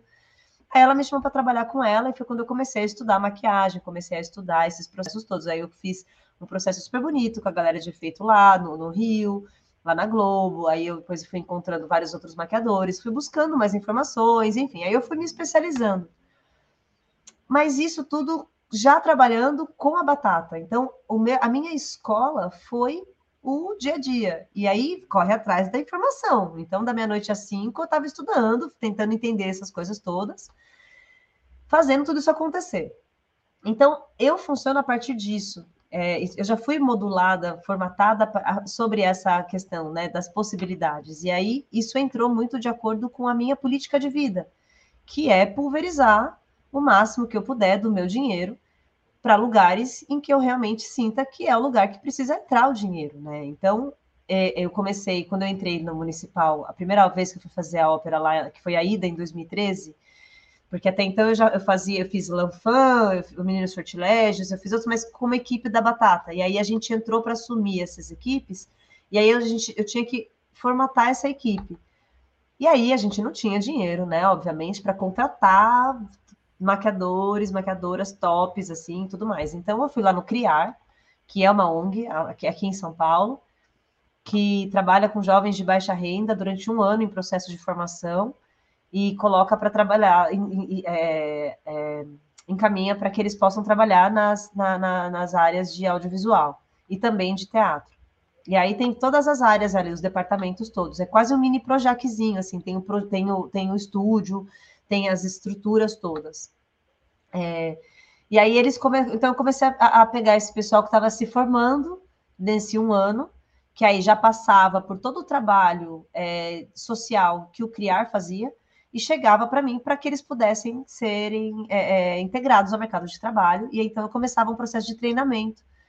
Então eu sempre faço isso, assim, eu contrato essas pessoas que saem do Criar ou indicados entre eles, mas preferencialmente pessoas pretas, preferencialmente mulheres, preferencialmente mães, mulheres trans, mulheres pretas, mulheres mães, é, homens, gays, pretos, é, sempre nessa tentativa mesmo de, de, pulverizar o máximo que eu puder desse dinheiro público para essas regiões periféricas mesmo daqui de São Paulo, né?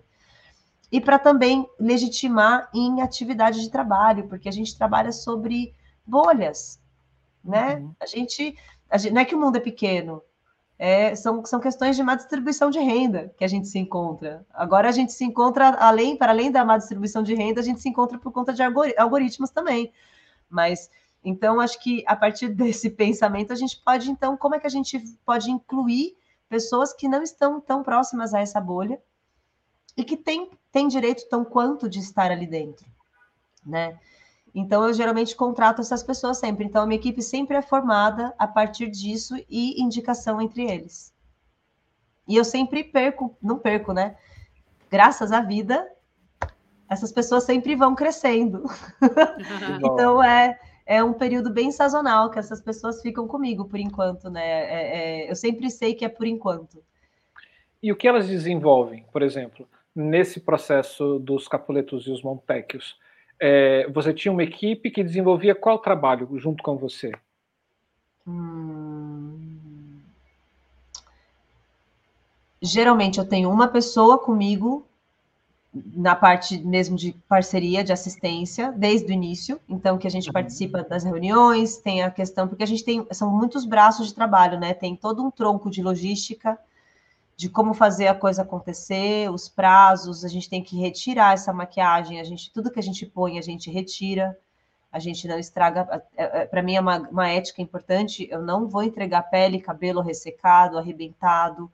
Assim como eu recebi essa tela, eu devolvo essa tela, é uma responsabilidade nossa, quimicamente, inclusive falando. Né? Então, se eu, tudo que eu coloco eu preciso retirar com qualidade sem deteriorar, deteriorar o cabelo, pele, o material que eu tive, né? Então, uma pessoa geralmente entra comigo nessa parceria e, a, e a, se é uma equipe maior, elas entram a, em atividade, em contato com as outras equipes a partir da, das fotos, que é antes dos ensaios, não, é a partir das provas, que geralmente que é antes das fotos, né? Esse pr primeiro processo de criação, geralmente eu estou sozinha com uma assistente. E aí a gente consegue ter, porque senão eu não consigo viabilizar em cachê, em pagamento, né? Eu, eu ofereço. Quem quer participar do processo de criação para poder aprender desde o início, muita gente se coloca à disposição e tudo mais. E aí eu falo, bom, então eu pago a passagem e o lanche, se você quiser participar desse processo criativo, porque eu acho que é sempre importante para todo mundo entender como é que a gente pensa nas coisas, para poder. Uhum. Porque eu acho que mais do que ensinar a pensar, a gente mostra como a gente pensa, né? Uhum. E a pessoa descobre como ela pode pensar, né? Porque a gente, eu acho que a gente não tem direito de. A gente não consegue ensinar ninguém a pensar, né? A gente pode mostrar esse exemplo e inspirar. Acho que a inspiração é a, a coisa mais importante nesse caso, assim. E aí, e aí a gente entra com a equipe mesmo, a maior, a partir das provas. E eu gosto muito de fazer a prova com quem vai maquiar aquela pessoa. Porque, como é um acesso muito íntimo, eu, por exemplo, não suporto ser maquiada. Eu que não, não suporto ir num salão de. Não, eu que corto meu cabelo, eu que faço tudo em mim. Cancerianíssima, assim. então, eu acho muito íntimo você encostar nos olhos. Eu falo para todas as pessoas, gente, é de uma generosidade você entregar as suas vias aéreas para mim. Nessa, né? Fecha os olhos, eu tô com um pincel de delineador hiper fino nos seus olhos. Olha o nível desse risco. A nossa instrumentação, ela, a, a, partir da pandemia, ela é considerada, e cada vez mais ela precisa ser mesmo considerada como é, instrumentação cirúrgica. Né? A gente está mexendo com secreções, inclusive. Então, olha o nível dessa intimidade, né? O cheiro, a proximidade. Eu estou próxima dessa pessoa, tem os olhos, boca, nariz, sensibilidade, cabelo tem muitas questões na cabeça, tem as questões espirituais de cada religiosidades diferentes. Dependendo da religião, como é que você vai encostar na cabeça da pessoa para maquiar? Isso já aconteceu muitas vezes comigo. Que axé é esse que você vai? Qual é a licença que você vai? Como é que se organiza esse sistema?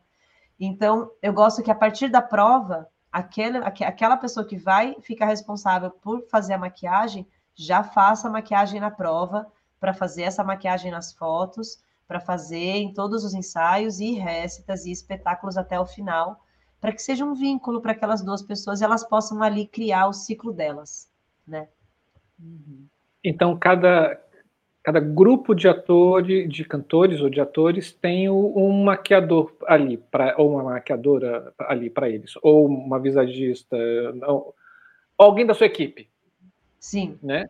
Ok. Sim. Entendi. Entendi.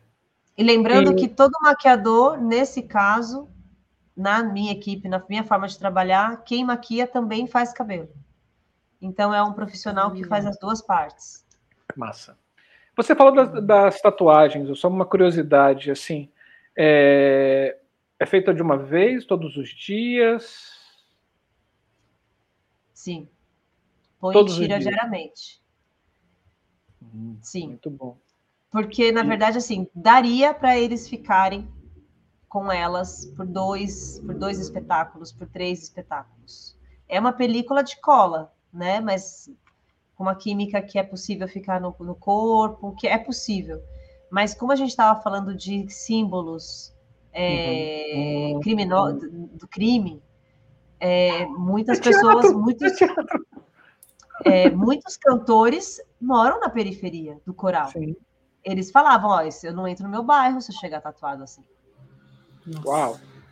O que para mim nesse sentido é um elogio, porque significa que meu trabalho estava Teve um Mas... caso muito engraçado. Eu vou contar para vocês que a gente estava com o teve dois casos muito engraçados. Assim, o primeiro dia foi o dia que eu fiz a prova que aí eu não fiz nos cantores, porque estava tava muito estressante, muito desgastante para todo mundo a rotina de ensaio.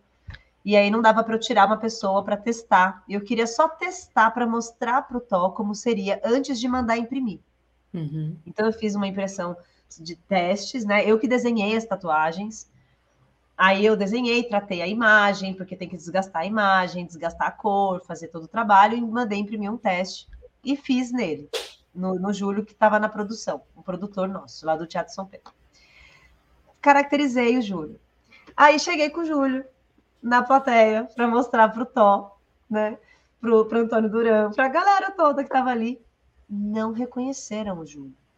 O, o ah. Tó chegou e ficou assim: ó, o que, que é esse cara? O que, que ele está fazendo aqui, gente? Alguém conhece esse cara? Era o Júlio. Aí eu falei, Tó, eu queria te mostrar meu teste. Ele arregalou os olhos e falou assim: eu não reconheci o Júlio. Eu falei, gente, será que é um ator novo que chegou aqui para fazer parte da produção e ninguém me contou quem é essa pessoa que eu não conhecia? Falei, muito obrigada. Recebi minha primeira estrelinha. Ótimo. Olha. Tá bom. Aí fui no final do espetáculo já. O produtor estava é, chamando as pessoas para ir embora, para ia começar o espetáculo. Tava todo mundo sentando e tudo mais, e tinha um bombeiro e o bombeiro tinha uma tatuagem daquela caveira justiceira, que é uma caveira que tem os dentes assim para baixo. Uhum. É, que é um código é, é, miliciano, mas também é um código muito utilizado entre policiais, entre bombeiros, né? É, e ele tem essa tinha um, tinha um bombeiro que tinha essa tatuagem. E aí o bombeiro estava encostado assim na, na parede, esperando todo mundo entrar, fazendo ali o trabalho dele, né, de ronda e tal. E nessa o produtor passou assim, só olhou ele com aquela tatuagem e falou: O que, que você está fazendo aqui? Você tem que estar tá lá dentro, a gente vai começar. Você já está atrasado. Ai, eu falei, muito obrigada. Arrasou. Falei, é, é sobre isso. Isso é sobre a maquiagem não ser percebida. Uhum. Você facilmente confunde com a realidade, mas ao mesmo tempo ela está te contando um lugar, né? Com certeza, com certeza. Eu só, eu, eu vou só falar uma coisinha que eu acho que o Marcelo caiu, né? Porque ele desapareceu aqui da minha tela, eu da acho. sua também. Também. Bom, a gente segue aqui. Mas, Otícia, eu estou encantada, sério mesmo, assim, com o seu trabalho, obviamente, com a sua pessoa, com o seu trabalho, mas sobre, é, sobretudo, essa profissão, né, de vis visagista, de se pensar essas camadas de sutileza, sabe? Eu não estou conseguindo achar uma outra, pra, uma outra palavra para poder caracterizar o seu trabalho, assim, porque como a gente já comentou anteriormente, a linha é muito tênue entre o ultrapassar o que é necessário, que o espetáculo pede, e o ficar caricato, ficar over, né? Assim, e, e também não ser visto. É uma linha muito fininha, muito então, assim, esse trabalho todo da pesquisa, né, que é super aprofundada mesmo, quando você começa esse programa falando sobre a característica óssea muscular, né, de composição da face, eu, na hora eu já, assim como o Fernando, que está aqui nos assistindo, ele falou: meu cérebro está pegando fogo já. Porque aí você começa falando e você começa a entender a complexidade do seu trabalho, sabe? Assim, e, e então, eu, eu, como iluminadora, que sempre estive em vários processos, pouquíssimos deles, eu confesso que teve uma pessoa como você, né, na equipe. Infelizmente, não, não foi uma realidade minha. Espero que mude muito rapidamente isso. Eu também. Mas, assim, a complexidade do trabalho, eu tô, assim, boca aberta, é só que eu posso dizer. Maravilhada. Que Ai, que bom! Muito obrigada. Vem assistir a gente quando puder também. Ou assistir Irei. algumas coisas que estão, né? Porque agora a gente tem essa coisa da internet, né? E aí Sim. tem os streamings. O YouTube tem, acho que, todas as óperas, os projetos que estão sendo feitos. Que também tem isso, né? Agora a gente tem que maquiar Sim. sabendo que isso vai ser passado na internet para todo mundo em algum momento. E que muda, né? A relação do olho humano vendo com aquela luz muda totalmente quando tem o intermediário, o intermédio de uma câmera. Sim. Totalmente, totalmente. É. Uau, eu estou encantada com você. Eu quero agradecer muito, mais uma vez, muito, muito obrigada por você ter doado esse tempo seu e ter exposto, né, dividido com a gente toda essa sua experiência, essa sua criatividade. E parabéns, parabéns pela profissional que você é, parabéns por esse trabalho. E olha, hashtag coração, que não é assim mais que faz. Não é? É assim, assim mudou, parece. Ai. Isso é muito. Mas, encantada, encantada com você. Obrigada. Puxa, eu que agradeço, Camila. Uma honra, um prazer imenso. É uma delícia. É uma delícia a gente poder ter essa mesa de bar para praticar o exercício de falar sobre nós porque Sim. muitas coisas a gente descobre falando sobre, né? Conversando na troca mesmo, né? Então é muito bom poder ter esse espaço. Que bom que vocês têm esse espaço, né? Obrigado, Tissa. Apaixonei, Camila. Já era, você perdeu o seu, seu lugar. Apaixonei também. a gente pode ficar juntas. A gente trabalha com a integração, Marcelo. É. Não tira, não é ilusão. Eu sei, mas eu, eu, também sou volátil. Amanhã eu já estou falando assim, Camila. Maravilhoso. Gente, Tissa, muito prazer. Assim, eu tinha te encontrado uh, muito pouco, né? Acho que a gente tinha conversado uma vez só, lá naquele encontro dos invisíveis. Uh, cara, aqui, assim, Aldir Blanc, né? Assim, uma coisa que veio para para suprir uma necessidade financeira, fez encontros maravilhosos. Um deles foi o Invisíveis. Espero que esse financiamento não acabe, né? Que a gente possa ter anualmente financiamentos para essas produções livres, que sem, sem, sem você ter que dar um retorno oficial e não se das quantas de projeto, mas são coisas interessantíssimas que aconteceram com esse dinheiro da Aldir Blanc, uma delas foi os, foi os Invisíveis, tive a oportunidade de conhecer ali, agora, conhecer nada, porque eu te conheci aqui, né? pelo menos saber quem é Tissa Camargo lá, né? assim, e aqui te conhecer efetivamente essa pessoa linda, maravilhosa, assim, que você é, assim, a, a, por incrível que pareça, a gente aqui é, a gente já tem, assim, já sei lá quantos é, convidados passaram por aqui. Um dia eu vou fazer isso, mas são mais de 200. E, e, por incrível que pareça, nessa troca de bits de luz que a gente fica trocando entre a gente, a tem alguns que esses beats vêm com coisas especiais, assim que a gente fala assim, gente, tem alguma coisa esquisita, meio diferente nessa luz que está chegando aqui na minha retina, né? E você é uma delas, assim. Agradeço muito por essa profissional que você é e, e pela e por essa visão social que você tem e humana. Assim, tudo isso em uma hora e cinquenta a gente conseguiu entender quem é Tissa, quem é a pessoa Tissa Camargo pelo seu trabalho. E quando a gente percebe que dentro das artes a gente coloca aquilo que a gente é no nosso processo de criação, eu tenho certeza que isso que você falou do seu trabalho é efetivamente quem você é. E muito mais além, porque a gente viu um pedacinho, um recortezinho. E eu fico encantado com isso. Quero ser Tissa quando crescer, Camila. Puxa, eu vou estou emocionadíssima. Olha, mês que vem, mês que vem eu acho que eu vou ir para São Paulo. Eu vou até você assim, Tissa, só toca no meu rosto assim. Pronto, tá bom. eu tenho um jardim, porque eu sou, eu sou terapeuta, né? Eu sou aromaterapeuta, perfumista e agrofloresteira. Uau! E aí eu tenho uma floresta aqui em casa. Nossa, Vem conhecer o jardim e tomar um café. Vou sim. Vou, vou sim. Vem também, vai... Camila. Vou, eu vou. Obrigada por me incluir, Tissa. Calma, Camila, você vai te dar atenção depois, espera. brincadeira, gente, brincadeira. E eu gostaria de agradecer também a todo mundo que esteve aqui assistindo a gente. Vocês que entraram agora no fim, gente, Sim. volta a fita, né? Pega essa barrinha do YouTube assim, volta para o início é, e assista. Que aula! Sim. Que Ó, aula. O Fernando está falando. Tissa dá uma aula magnífica, estou anotando tudo. E é isso mesmo, Fernando. Muito bom, né? Elias né? também foi tudo. Foi, foi tudo maravilhoso. Que bom, gente. Obrigada. Sim. Muito grata, muito grata mesmo. É, que mais pessoas possam ter essa oportunidade, né? De, de, de trazer Sim. as suas partilhas. Adorei essa ideia de trazer a equipe toda. Uhum. Eu conheci você, eu conheci mesmo o trabalho do canal quando eu assisti a Laura, porque a gente é muito amiga. Sim.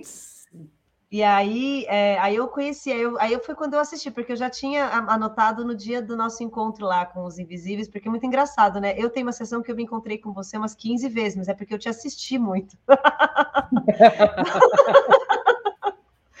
e, aí, e aí eu já tinha anotado, mas eu não tinha conhecido o canal. Aí quando a Laura veio, eu falei, ah, não, tinha, tinha que prestigiar minha amiga, né? E aí eu falei, olha, gente, que maravilhoso esse canal. Então, que a gente que, que vida próspera, né? Vida longa esse projeto de vocês, que essas ideias todas novas e que cada vez mais essas ideias sejam fertilizadas e possam crescer com muita nutrição, para muito espaço e, e, e, e, muita voz, né? Porque a gente tem muita voz, né? A gente precisa de espaço para falar, né? É. Sim. É. Sim. Sim. E a gente está aqui para ouvir e se encantar. É. Né? Esse, nesse exercício que você disse, que é esse exercício de encantamento né? Que bom. Obrigado. Exercício de troca, né? É. Muito bom. E, gente, ó, vocês que estão aí, muito obrigada pela presença também. Vocês que estão no futuro, que vai assistir no futuro, obrigada por estarem com a gente sempre, sempre, sempre.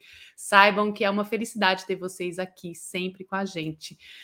Vou fazer aquele mexer rapidinho. Deixa o joinha, compartilhe o vídeo, gente. Esse vídeo delicioso, essa conversa maravilhosa. Compartilhe com as pessoas que vocês acham que vão gostar. Amigos, amigas, parentes, compartilhe, mostre esse canal para mais pessoas. É, se quiser ajudar o canal com dinheiros, a gente tem formas. Uma delas é tornando-se membro do canal através do super chat. Quando você acompanhar as conversas ao vivo, tem um cifrãozinho Ali também é uma forma de contribuir. Tem um coração com cifrão, gente. Nem sabia que era esse o. Para quem está assistindo no gravado, é um coração com cifrão. Mas é o valeu para você contribuir no formato gravado. É... E a gente está no Instagram, Facebook, Telegram, são as nossas redes sociais para você seguir e ficar ligados e ligadas no que vai acontecer no nosso canal. Estamos também em todos os agregadores de podcast. É só você procurar da Ideia à Luz, é escolher o programa e dar o play. É isso. Falei e a gente tudo, tem um abacaxi para dividir com vocês, porque a gente precisa renovar no nosso StreamYard, custa 420 dólares, a gente descobriu isso recentemente, não é mais 400 dólares, e por causa do nosso querido Paulo Guedes, obrigado Paulo Guedes, né? o dólar está lá nas alturas, e a gente precisa de muitos reais para isso, e a gente abriu uma vaquinha virtual para a gente renovar o nosso StreamYard, que é essa plataforma que a gente traz esse conteúdo de qualidade para você. Então, ajude, entre nessa vaquinha, possa doar, doe o que você quiser, o quanto você puder. Vamos fazer esse, desse abacaxi um grande suco e está acabando. A gente precisa muito da ajuda de vocês para a gente continuar aqui dentro do nosso canal. StreamYard, patrocina a gente, vai. Seria lindo StreamYard. Mas fica aqui o nosso pedido para vocês. A gente já agradece as pessoas também que já doaram para nossa renovação. Sim. E, gente, seguinte, esse é o programa Criação Nosso e a gente sempre termina o programa com uma frase do dia. E este ano de 2022, as nossas frases, elas têm sido das pessoas que vieram até aqui, que compartilharam com a gente as suas vivências, seus processos. Então, a frase de hoje, inspirada nessa conversa deliciosa, é a seguinte: o artista tem que ter múltiplos olhares sobre a vida, sobre o mundo, e foi Eduardo Tudela quem disse essa frase aqui. E é isso. Assim a gente se despede de vocês. Tissa, mais uma vez, um grande abraço. Espero que a gente se encontre presencialmente em breve. E muito obrigada. Um beijo grande para vocês. Beijo, gente, gente. Esse foi o centésimo primeiro, não foi mais um, porque a gente está abrindo um ciclo. Esse foi o centésimo primeiro da ideia luz, criação. Beijo, queijo a todos e todas. Tchau, tchau.